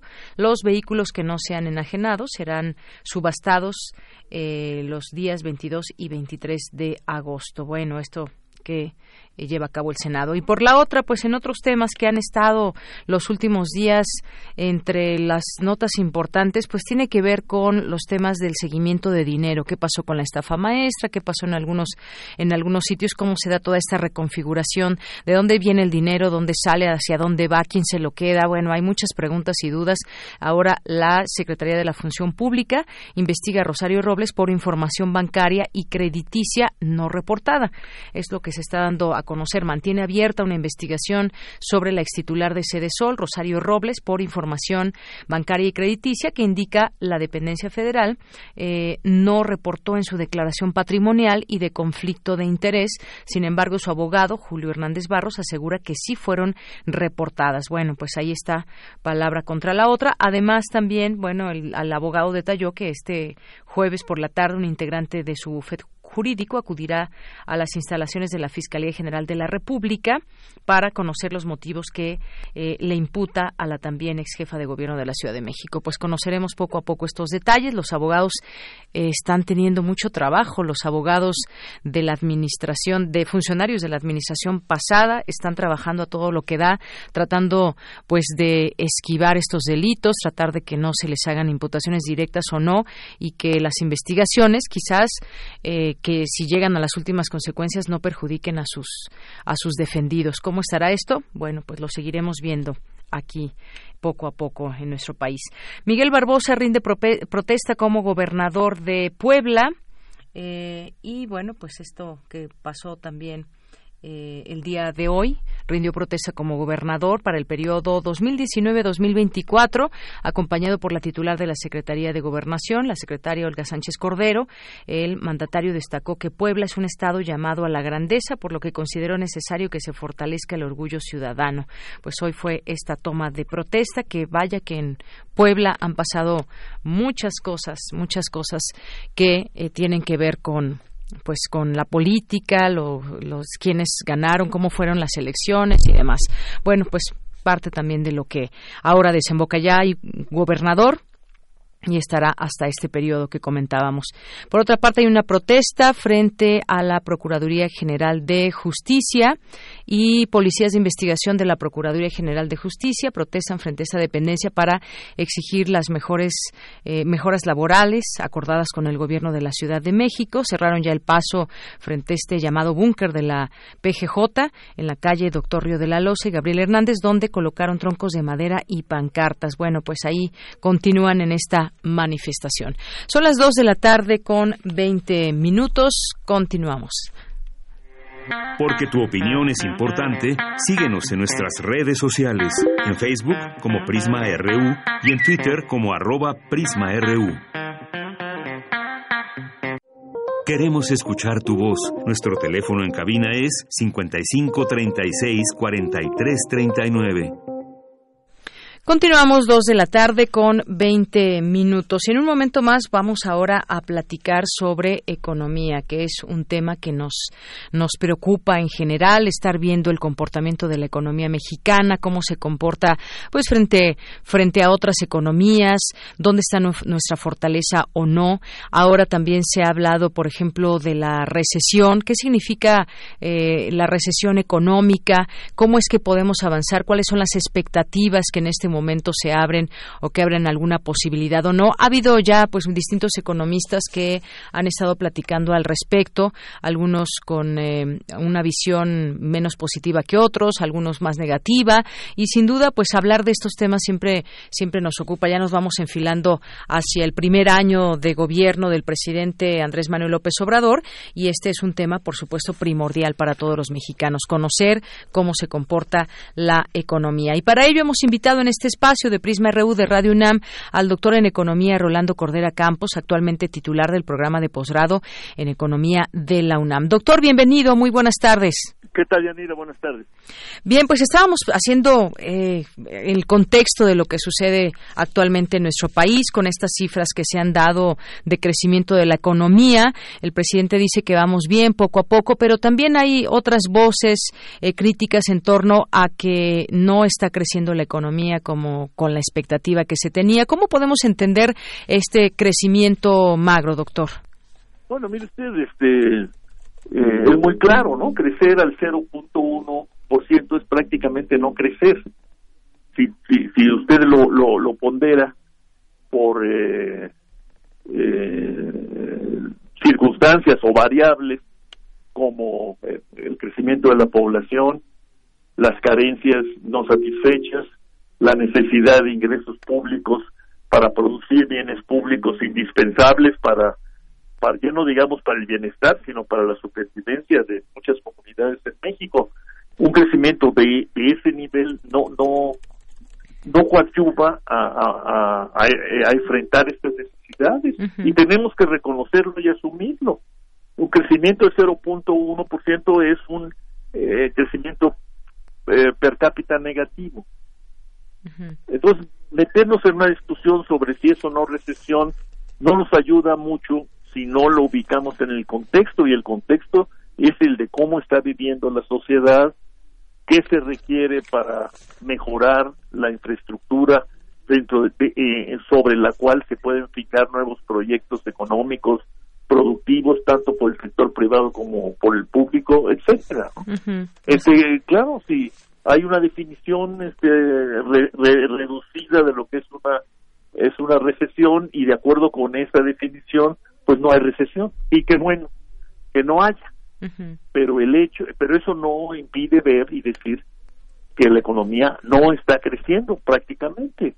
Y que eso nos ha, cuando ha ocurrido en otras circunstancias, nos ha afectado, afecta a las comunidades más vulnerables y a veces afecta también a los sectores más desarrollados ligados al, al mercado internacional y, favorecidos por el Tratado de Libre Comercio. creo yo que es el no es no es un juicio al actual gobierno o ni siquiera es un juicio al famoso mal llamado modelo, ¿no? Es una evaluación inicial de lo que nos está ocurriendo. Claro. Es indispensable para pues para ver si podemos este salir al paso de las peores tendencias que emanan de esta circunstancia, pues que desde el punto de vista socioeconómico no es una buena circunstancia, no es una circunstancia favorable a mejorar el ánimo y las expectativas. Así es. Eh, justamente por eso quisimos llamarle para comentar estos distintos eh, aspectos, por ejemplo, ahora que están algunas palabras surgiendo como el caso de la recesión que usted ya mencionaba, pero hay muchos elementos a tomar en cuenta. Digamos, ¿qué tendría que pasar eh, con este pues modelo no que vemos? Porque sin duda el punto uno por ciento que registró ayer el INEGI durante de crecimiento durante el segundo trimestre de 2019, pues nos suena nos suena muy bajo pero más allá de todo eso, pues vamos a ir entendiendo qué significa esto. ¿Cómo le hacemos, doctor, o cómo le hace un país eh, para mejorar, digamos, su economía eh, frente primero a sus propios ciudadanos? hay que, hay que, lo primero es que hay que invertir. Hay que invertir productivamente, hay que invertir en infraestructura, hay que invertir en nuevos proyectos eh, vinculados o no al comercio internacional. Eh, y hay que, en el caso mexicano, es indispensable entender ya de una vez por todas que este es un país de regiones y que si no vemos el desarrollo como el producto de desarrollos regionales, eh, disímbolos pero simultáneos, pues no vamos a entender el tema. Hay que poner especial atención en el sur, sureste de México. Reconocer que el sur existe y que requiere de un esfuerzo especial que el resto de los mexicanos debemos financiar y apoyar. Pero eh, pero no hay manera de crecer y, no se diga desarrollarnos, que quiere decir algo más que crecimiento, no hay manera de tenerlo si no hay inversión. Ahora, lo que nosotros sabemos de nuestra experiencia histórica sí pero se sabe de otras experiencias, incluso la de Estados Unidos, que siempre ha presumido de ser el país del mercado libre y demás cosas. Siempre hemos sabido que tiene que haber una complementariedad, una sintonía, una simpatía entre la inversión pública y la privada. Y nosotros hemos cometido el craso error de llevar a la inversión pública a su mínima expresión. Y ese, esa, e, e, esa decisión, esa, ese hecho, explica en buena medida que la inversión privada no esté a la altura de lo que requiere el país, porque no se ve estimulado, no se ve inducido por una inversión pública que generalmente ha resultado complementaria de apoyo y de demanda para la inversión privada. Entonces tenemos que resucitar a la inversión pública. Exacto. Y, a partir de ahí, pues, eh, idear, inventar maneras de promover a la inversión eh, eh, privada. Bueno, pues pero si estamos de acuerdo con eso, entonces tenemos que aceptar que para tener una inversión pública potable que responda a las necesidades y requerimientos de un crecimiento mayor, pues como el que ha prometido el presidente, el 4%, eh, bueno, entonces necesitamos asumir, reconocer que el Estado mexicano enfrenta desde hace muchos años un muy severo problema de financiamiento por la penuria fiscal en la que ha vivido el Estado mexicano. Y entonces tenemos que enfrentar el hecho de que se requiere cuanto antes sentarnos a discutir para luego diseñar una reforma fiscal de grandes alcances, que sea, como suele decirse, no solo fiscal tributaria, sino además de fiscal y tributaria, es decir, contributiva, pueda ser redistributiva, es decir, que pensemos en una auténtica reforma de la hacienda pública. Hay muchas propuestas eh, en ese sentido, entre otras las que ha hecho el Grupo Nuevo Curso de Desarrollo o el Programa Universitario de Estudios del Desarrollo de los que yo formo parte, pero no son las únicas propuestas, hay otras. Entonces habría que poner la mesa y ponerse a discutir en serio. Uno, la necesidad de crecer más y dos, la necesidad de contar con un Estado que abandone esta penuria, esta miseria fiscal eh, en la que ha estado lo más pronto posible. Así es. Eh, lo que señalaba algo entre algunas cosas que dice el presidente era que, por ejemplo, a principios de un mandato pasan pasan cosas en la economía y ponía ahí algunos ejemplos. No sé si esto sea pues algo natural pues que deba pasar. hay lo que se llama, Yanira, la curva de aprendizaje, ¿no? La gente que llega a un nuevo gobierno, este, y sobre todo como es el caso de esta coalición que llegó al poder, pues no ha tenido en su mayor parte experiencia eh, burocrática, funcionaril, ¿no? De administración pública y pues tiene que aprender. Y eso pues retrasa ciertos trámites, ciertos procesos.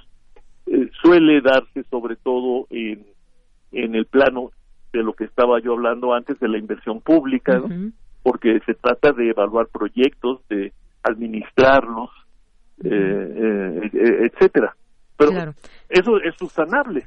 Exacto. Es subsanable eh, y, se puede superar más o menos eh, pronto. Creo que todavía contamos con cuadros técnicos y administrativos en el país, tanto en la administración pública federal como ahora en, los, en algunos estados de la República y, y en la banca de desarrollo, a partir de los cuales pues construir un núcleo técnico administrativo que articule esfuerzos, necesidades y energías tanto del resto del Estado, del sector público, como del resto de la sociedad. Sí. Y, y bueno, eso por una parte, todo lo que estamos viendo eh, qué pasa, los términos, cómo sube la economía, palabras como recesión y todo eso. Pero todo esto, ¿cómo impacta, por ejemplo, en la economía de la gente? ¿Qué significa? ¿Cómo le decimos a la gente de qué manera impacta esto? No, pues no hay que decirle. Si vamos a ir a decirle a la gente, la gente nos va a decir, pues, ¿dónde crees que estoy? ¿Qué crees que estoy en un lecho de rosas? ¿no? La mayor parte de la gente lo que, lo que siente y percibe es que sus ingresos no crecen lo suficiente.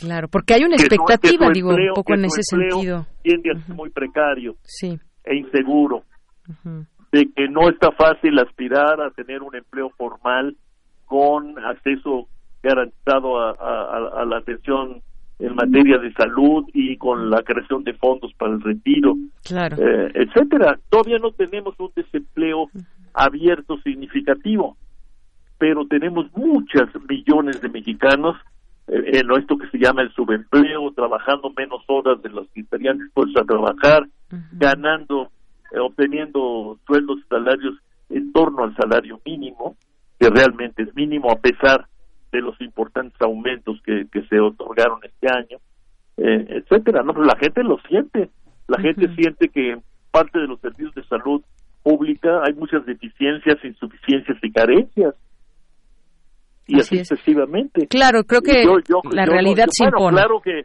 que hay que buscar buenos este, comunicadores de, de los temas económicos y sociales para pues para crear más conciencia, para eh, mostrar también la complejidad que, que implica enfrentar una circunstancia como la que vive nuestro país, que por cierto la vive hace ya bastantes años, ¿no? Este y hay que explicar y hay que enseñar y hay que y hay que eh, difundir bien eso pues es tarea nuestra, Yanira, suya y mía y, y de la academia del país que por fortuna a pesar de todo ha, ido creciendo. Por supuesto, y es una realidad que además impone todo esto que usted nos dice. La gente, la gente lo sabe, lo vive cotidianamente y hay, y yo lo decía también por esta expectativa que, que de pronto se abre de que sí vamos a mejorar la economía, pero no es solamente por ese buen deseo que se tenga, se tienen que hacer un montón de cosas y pienso, por ejemplo, en el nuevo secretario de, de Hacienda, ¿no? Todo lo que tendría también que hacer o que está en sus manos. Bueno, pues es una gente con experiencia internacional, este, trabajó años en el Banco Mundial estuvo antes en la administración pública, en la en el gobierno de, del entonces Distrito Federal, es una gente preparada que, que entiendo es respetada por prácticamente toda la, academia, ¿no? Este, pues que, o sea, parece parece ser un buen perfil. Así es, sí, yo creo que sí. Entonces, pues hay que hay que hay que apoyarlo en la medida de lo posible y en la medida en que uno coincida con sus decisiones que que yo espero sean cada vez más transparentes y bien difundidas. Claro. Bueno, pues tomamos en cuenta todos estos elementos, invertir lo que sucede en el sur-sureste, también una reforma fiscal. Nos quedamos con estos elementos entonces. Eh, pues qué bueno, Yanira, que espero que le haya sido útil. Claro que sí. Muchísimas gracias, doctor. Hasta luego. Hasta luego. Muy buenas tardes. El doctor Rolando Cordera Campos, doctor en Economía y actualmente es titular del programa de posgrado en Economía de la UNAM. Bueno, pues vamos. Este tema todavía no podemos decir vamos hacia vamos hacia dónde porque está en movimiento, pero lo cierto es que queríamos platicar de estas cifras de crecimiento que se dieron a conocer por parte del INEGI y que, pues sí, efectivamente no es no es un porcentaje idóneo el crecimiento que reporta la economía. ¿Qué se puede hacer? Aquí el doctor Rolando Cordera nos dice algunos aspectos importantísimos a tomar en cuenta por este gobierno. Así que lo seguiremos, por supuesto, discutiendo. Los índices y las eh, cuestiones de cifras no nos mienten y entonces ahí iremos poco a poco platicando de este tema. Continuamos y vamos a escuchar ahora a Margarita Castillo con La Espera. La espera. José Ángel Buesa.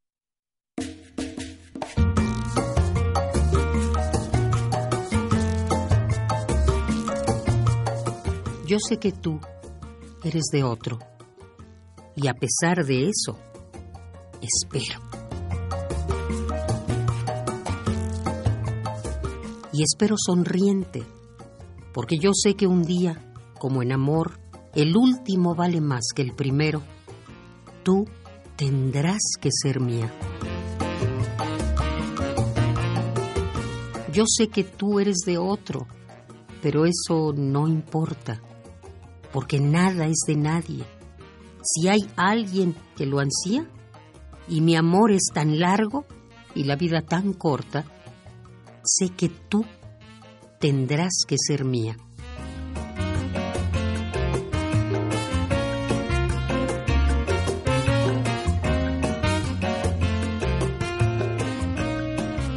Yo sé que tú eres de otro, pero la sed se sacia solamente en el fondo de la copa vacía. Y como la paciencia duele más que la audacia, tú tendrás que ser mía.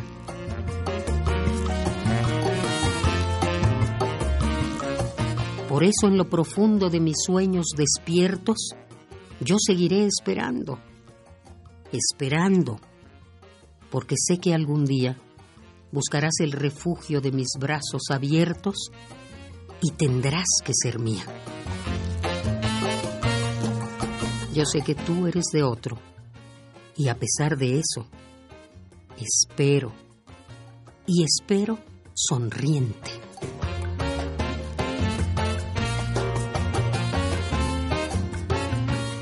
La espera, José Ángel Buesa.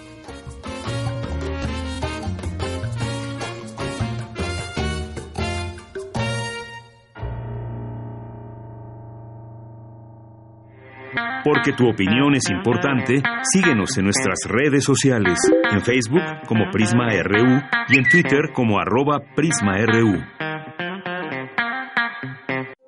Queremos escuchar tu voz. Nuestro teléfono en cabina es 55 36 43 39.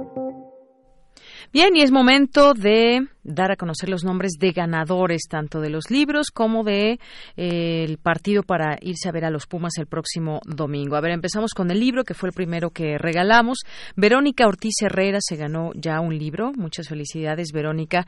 Yo sé que les va a gustar mucho cómo viene redactado y todo lo que nos dice este este libro, sobre todo quienes se enfrentan ante estas situaciones de platicar sobre sexualidad con niños y adolescentes. Bien, eh, muchas gracias, Verónica Ortiz Herrera. ¿Respondió bien, Moy? ¿Respondió bien? o solamente respondió sí, que respondió correctamente. Y también aquí en Twitter Ángel Cruz nos dice que si le interesa el libro y agradeceré, agradece si le guardamos uno. Y no dijeron que era por teléfono. Sí, dijimos que llamaran por teléfono y nos dijeran, pero pues contestaste perfectamente y nada más habló alguien por teléfono. Entonces tienes ya un libro, Ángel Cruz. Ojalá que pues muy pronto puedan recogerlo. Me parece que tienen dos semanas más o menos para recoger los libros. Eh, aquí en Adolfo Prieto número 133 en el Departamento de Información. Aquí se los guardamos con muchísimo gusto Ángel Cruz y Verónica Ortiz Herrera que respondieron a estas preguntas que nos dejaba la sexóloga María Elena Balsa Sabaj. Y también quienes se van a ver a los Pumas de la universidad son José Luis López Márquez, Abril López Guerrero, Erasmo Cervantes Izquierdo, Joel Cabrales Argueta y José Asadouri eh, Asadurian Martínez. Bueno, pueden pasar a recogerlos desde este momento y hasta las 5 de la tarde y mañana en horario de 9 a 5 también, aquí en Adolfo Prieto número 133. Y quien quería boletos pero ya no alcanzó es Alejandro, el doctor Alejandro Torres, a quien le mandamos muchos saludos, quizás para otra ocasión, doctor, porque además en lo que está atendiendo ahí en su consultorio, en su consultorio nos dice que tiene puesto a Radio UNAM, esta, a nuestra estación y entonces pues ahí a sus pacientes les siempre les recomienda escuchar Radio UNAM. Pues muchas gracias. Si está con paciente le mandamos también saludo al paciente y a usted, doctor, por supuesto, muchos saludos para usted y un abrazo. Y pues gracias también a las personas que siguen escribiéndonos aquí en las en las redes sociales. Checo que nos preguntaba por los boletos eh, para el partido de Pumas, pues ya los regalamos, Checo. Muchas gracias por escribir también y gracias a todas las personas que están aquí presente. Dice también César Soto nos decía también de los de los boletos, muchas gracias y pues vamos a continuar si les parece bien con la Gaceta UNAM. Porque tu opinión es importante, síguenos en nuestras redes sociales, en Facebook como Prisma RU y en Twitter como arroba PrismaRU.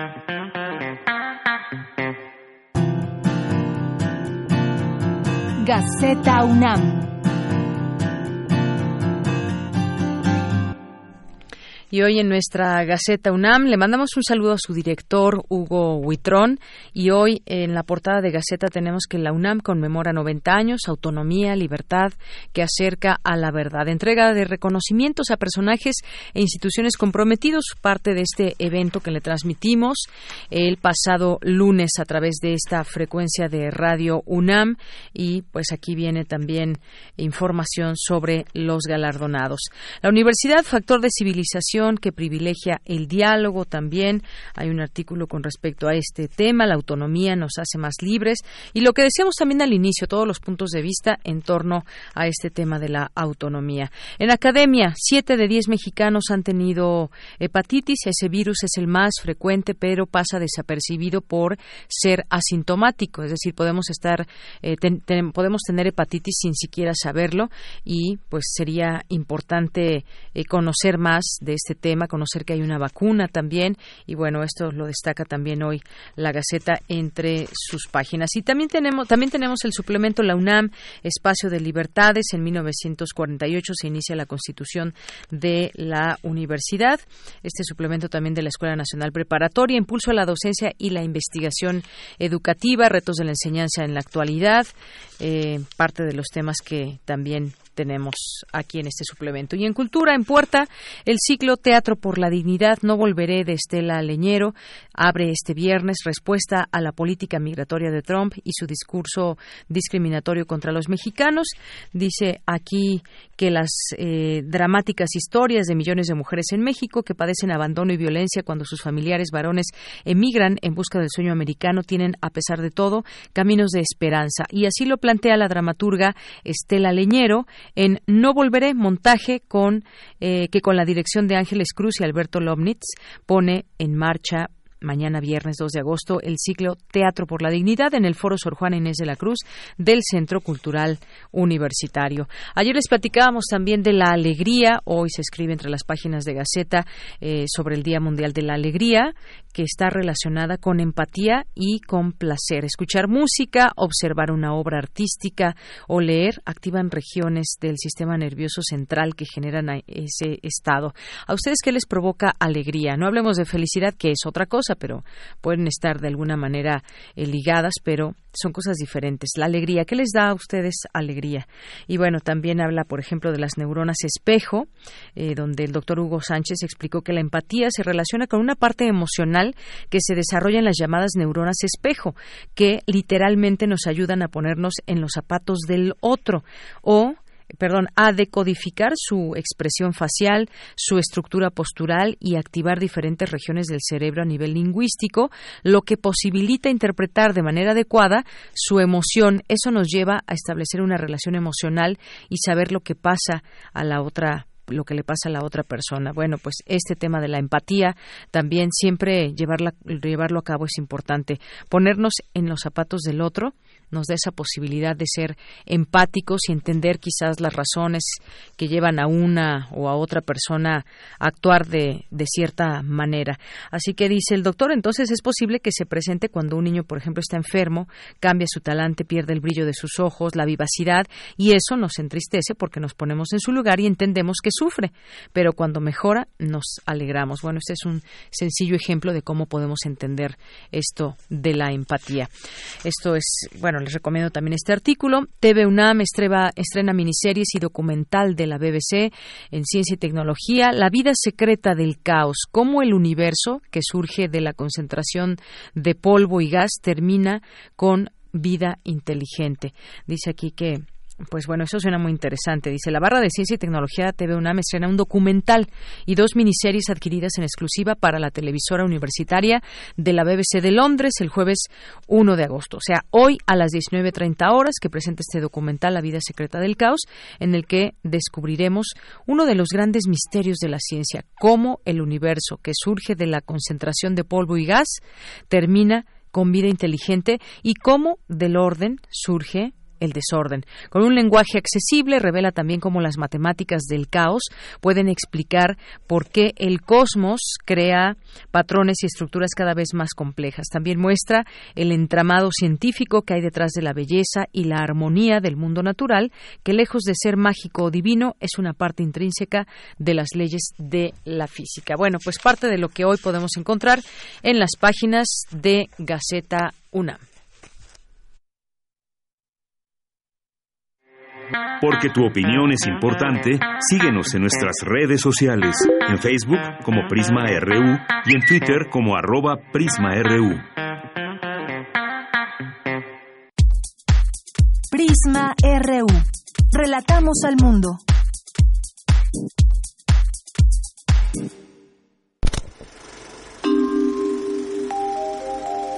Cine Maedro.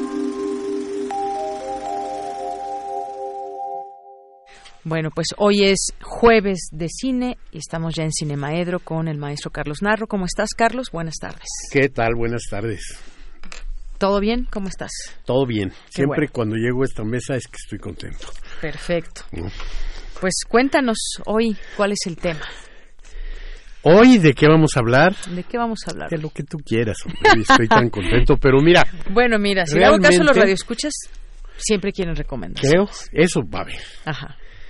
Ahora vamos a tener un montón de recomendaciones.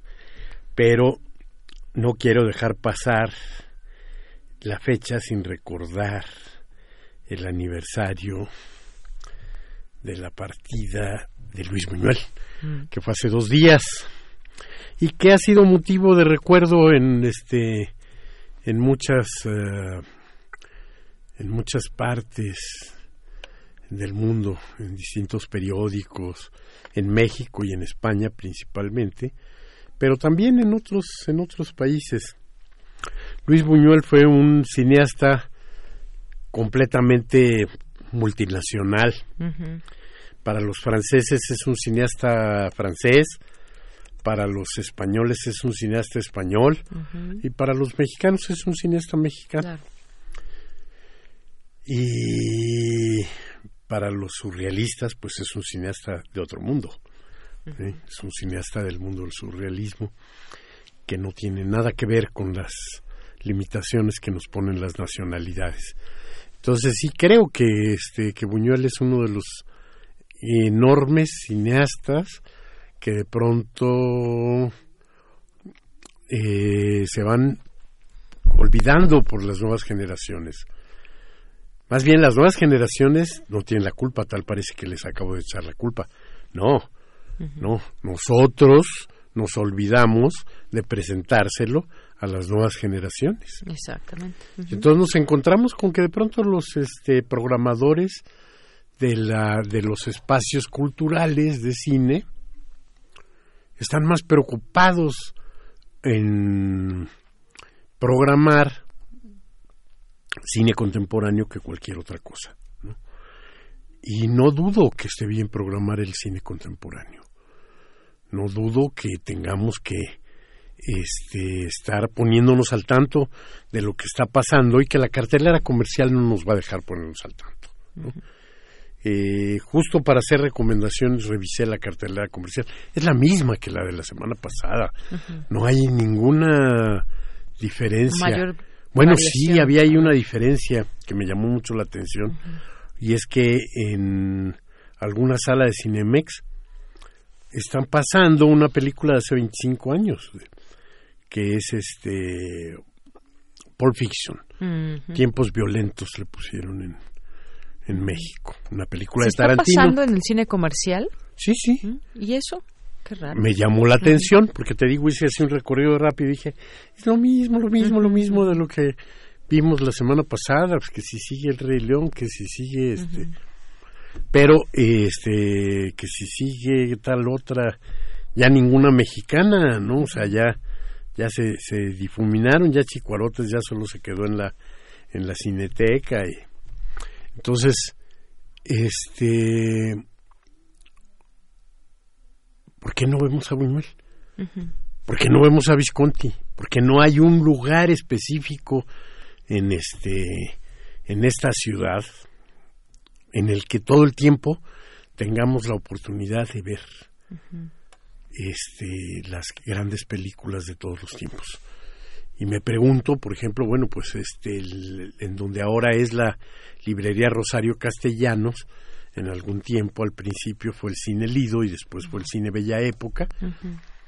Y el cine Bella Época estaba muy cargado al cine norteamericano de lo que llaman la época clásica del este del cine norteamericano, pero cuando menos nos daba la oportunidad, ¿no? Sabíamos que había una sala en la que si íbamos sin siquiera buscar en las carteleras, nos íbamos a encontrar con que o había una película de Hitchcock, o una de Billy Wilder, o una de George Cukor, en fin, una opción que este que siempre es eh, importante, ¿no?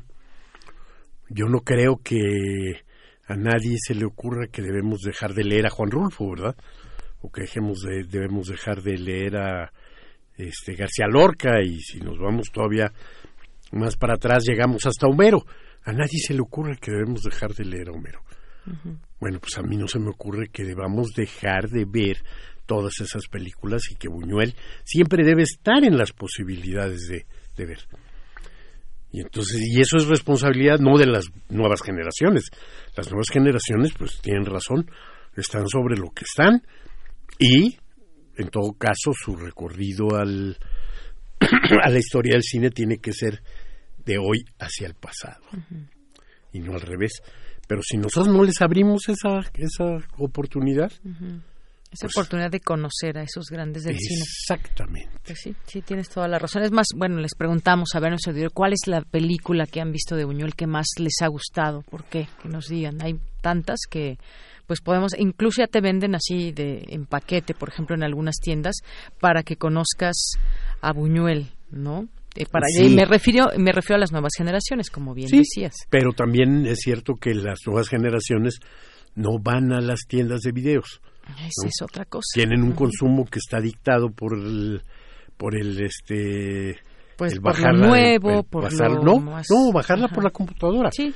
Porque sí hay muchos jóvenes que están muy interesados y hay una oferta tremenda de películas en la en la red que son gratuitas, que este con buena suerte son me- me copias que completas yo y sí voy buenas. a la tienda. Sí.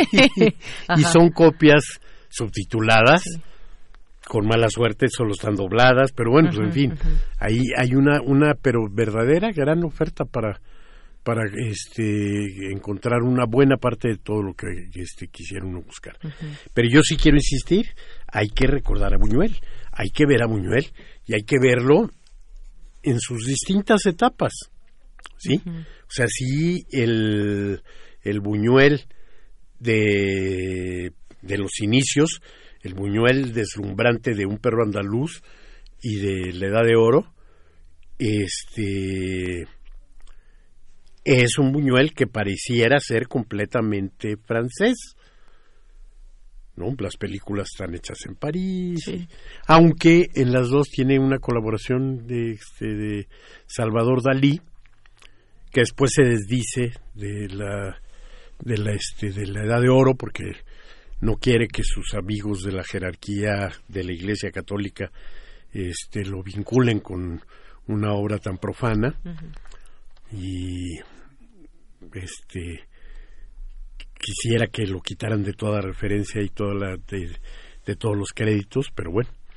Después de ese arranque eh, español hace un documental que se llama Tierra sin Pan, Las Urdes. Ese es, es un documental ya hecho en España y un documental que molestó tremendamente a todo mundo porque pareciera una película surrealista cuando es una película de un realismo despiadado, de un lugar recóndito, este, completamente retrasado en las montañas españolas donde la gente no tiene para comer, no tienen para vivir y la vida es eh, de precaria a miserable. Y las enfermedades ocasionadas por la desnutrición son tremendas. Y bueno pues les molesta les molesta muchísimo. Como luego en México molestó tanto los olvidados ¿no? entonces Una película que, bueno, a mí me dejó marcada. Finalmente, creo que entre mis primeros acercamientos fue ese de Los Olvidados con Buñuel, por ejemplo. Ándale. Y bueno, parece que tendría que ser una película hecha por un este cineasta mexicano. Sí, ciertamente. Y tiene una gran etapa en este en, en México, una etapa muy pequeña, este casi desconocida en la que de saliendo exiliado de la por la Guerra Civil española para en Nueva York y lo contratan en el Museo de Arte Moderno para hacer montajes con algunos materiales. Y entonces eh, utiliza los materiales de Leni Riefenstahl, la gran, gran, gran cineasta del nazismo, para darles la vuelta, ¿no? Y este, con esos materiales hacer un, una versión de denuncia de lo que de lo que es el nazismo y demás. Luego viene a México y en México se queda y se queda por largo tiempo y se mexicaniza de una manera extraordinaria. Yo veo que, por ejemplo, para mí, de, de esa época mexicana incluso, eh, para mí eh, me gusta más que incluso Los Olvidados, La ilusión viaja en tranvía. Y se me hace una película que encuentra con este cariño y amor lo que es lo la cultura popular mexicana sin ninguna duda. Y entonces, bueno, pues es una época en la que tiene que hacer películas que él llamaba después las películas alimentarias, nada más para comer, pero en todas se encuentra la manera de salirse con la suya, ¿no? Entonces, filma El Gran Casino y este en una película que a él le parecía un poco ridícula de tantas canciones, tanto que dijo si lo dejaran bautizarla de nuevo le pondría a ver quién canta más, porque está este Jorge Negrete y luego sale esta argentina este, Libertad Lamarque, canta uno, canta el otro, canta el otro.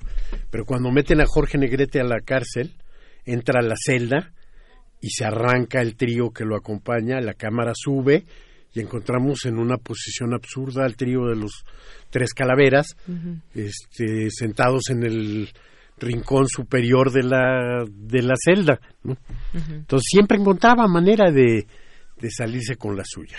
¿no? Su genio no podía ser aplastado por las este, limitaciones del cine mexicano. Y después decía que le agradecía mucho al cine mexicano porque había aprendido a filmar rápido, ¿no? Claro. Y no nos vamos a ir sin recomendaciones. Bueno, de, entrada ya son las recomendaciones de, Buñuel, que puede ah, no, ser, pues sí. por supuesto. Ver a Buñuel en donde lo encuentren. De las tantas películas que En donde lo encuentren. Y bueno, en estos minutos que nos quedan, ¿qué otras recomendaciones? rápidamente, habíamos recomendado como única función que daba de Luna Mortis la semana pasada y les dieron una semana más a partir de hoy, ¿no? O sea, primera semana de agosto, Luna Mortis está en la Cineteca Nacional en dos funciones diarias. El domingo empieza también en Cineteca Nacional el Festival Internacional de Cine para Niños que también lo recomendamos. Y está exhibiéndose una animación chilena que ganó el año pasado alguno de los premios en el Festival de Annecy, una película que es verdaderamente genial. Se llama La Casa Lobo. Es una animación muy compleja, una, una animación en la que... ¿Es para niños?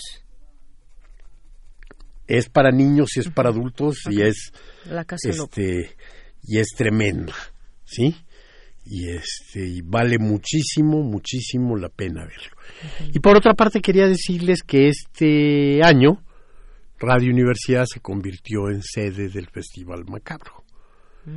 Y tenemos varias cosas este, dentro del Festival Macabro. El festival empezará el día 21, pero nosotros ya iniciamos.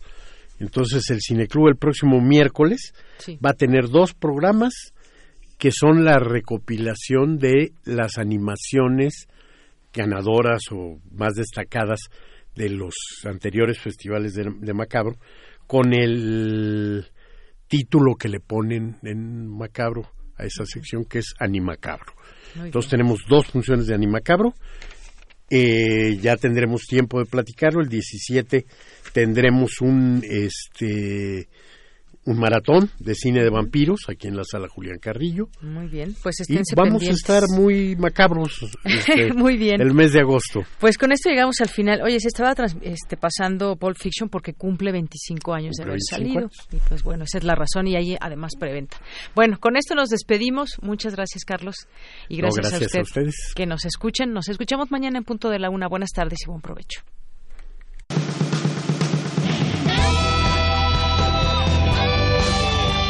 Prisma RU.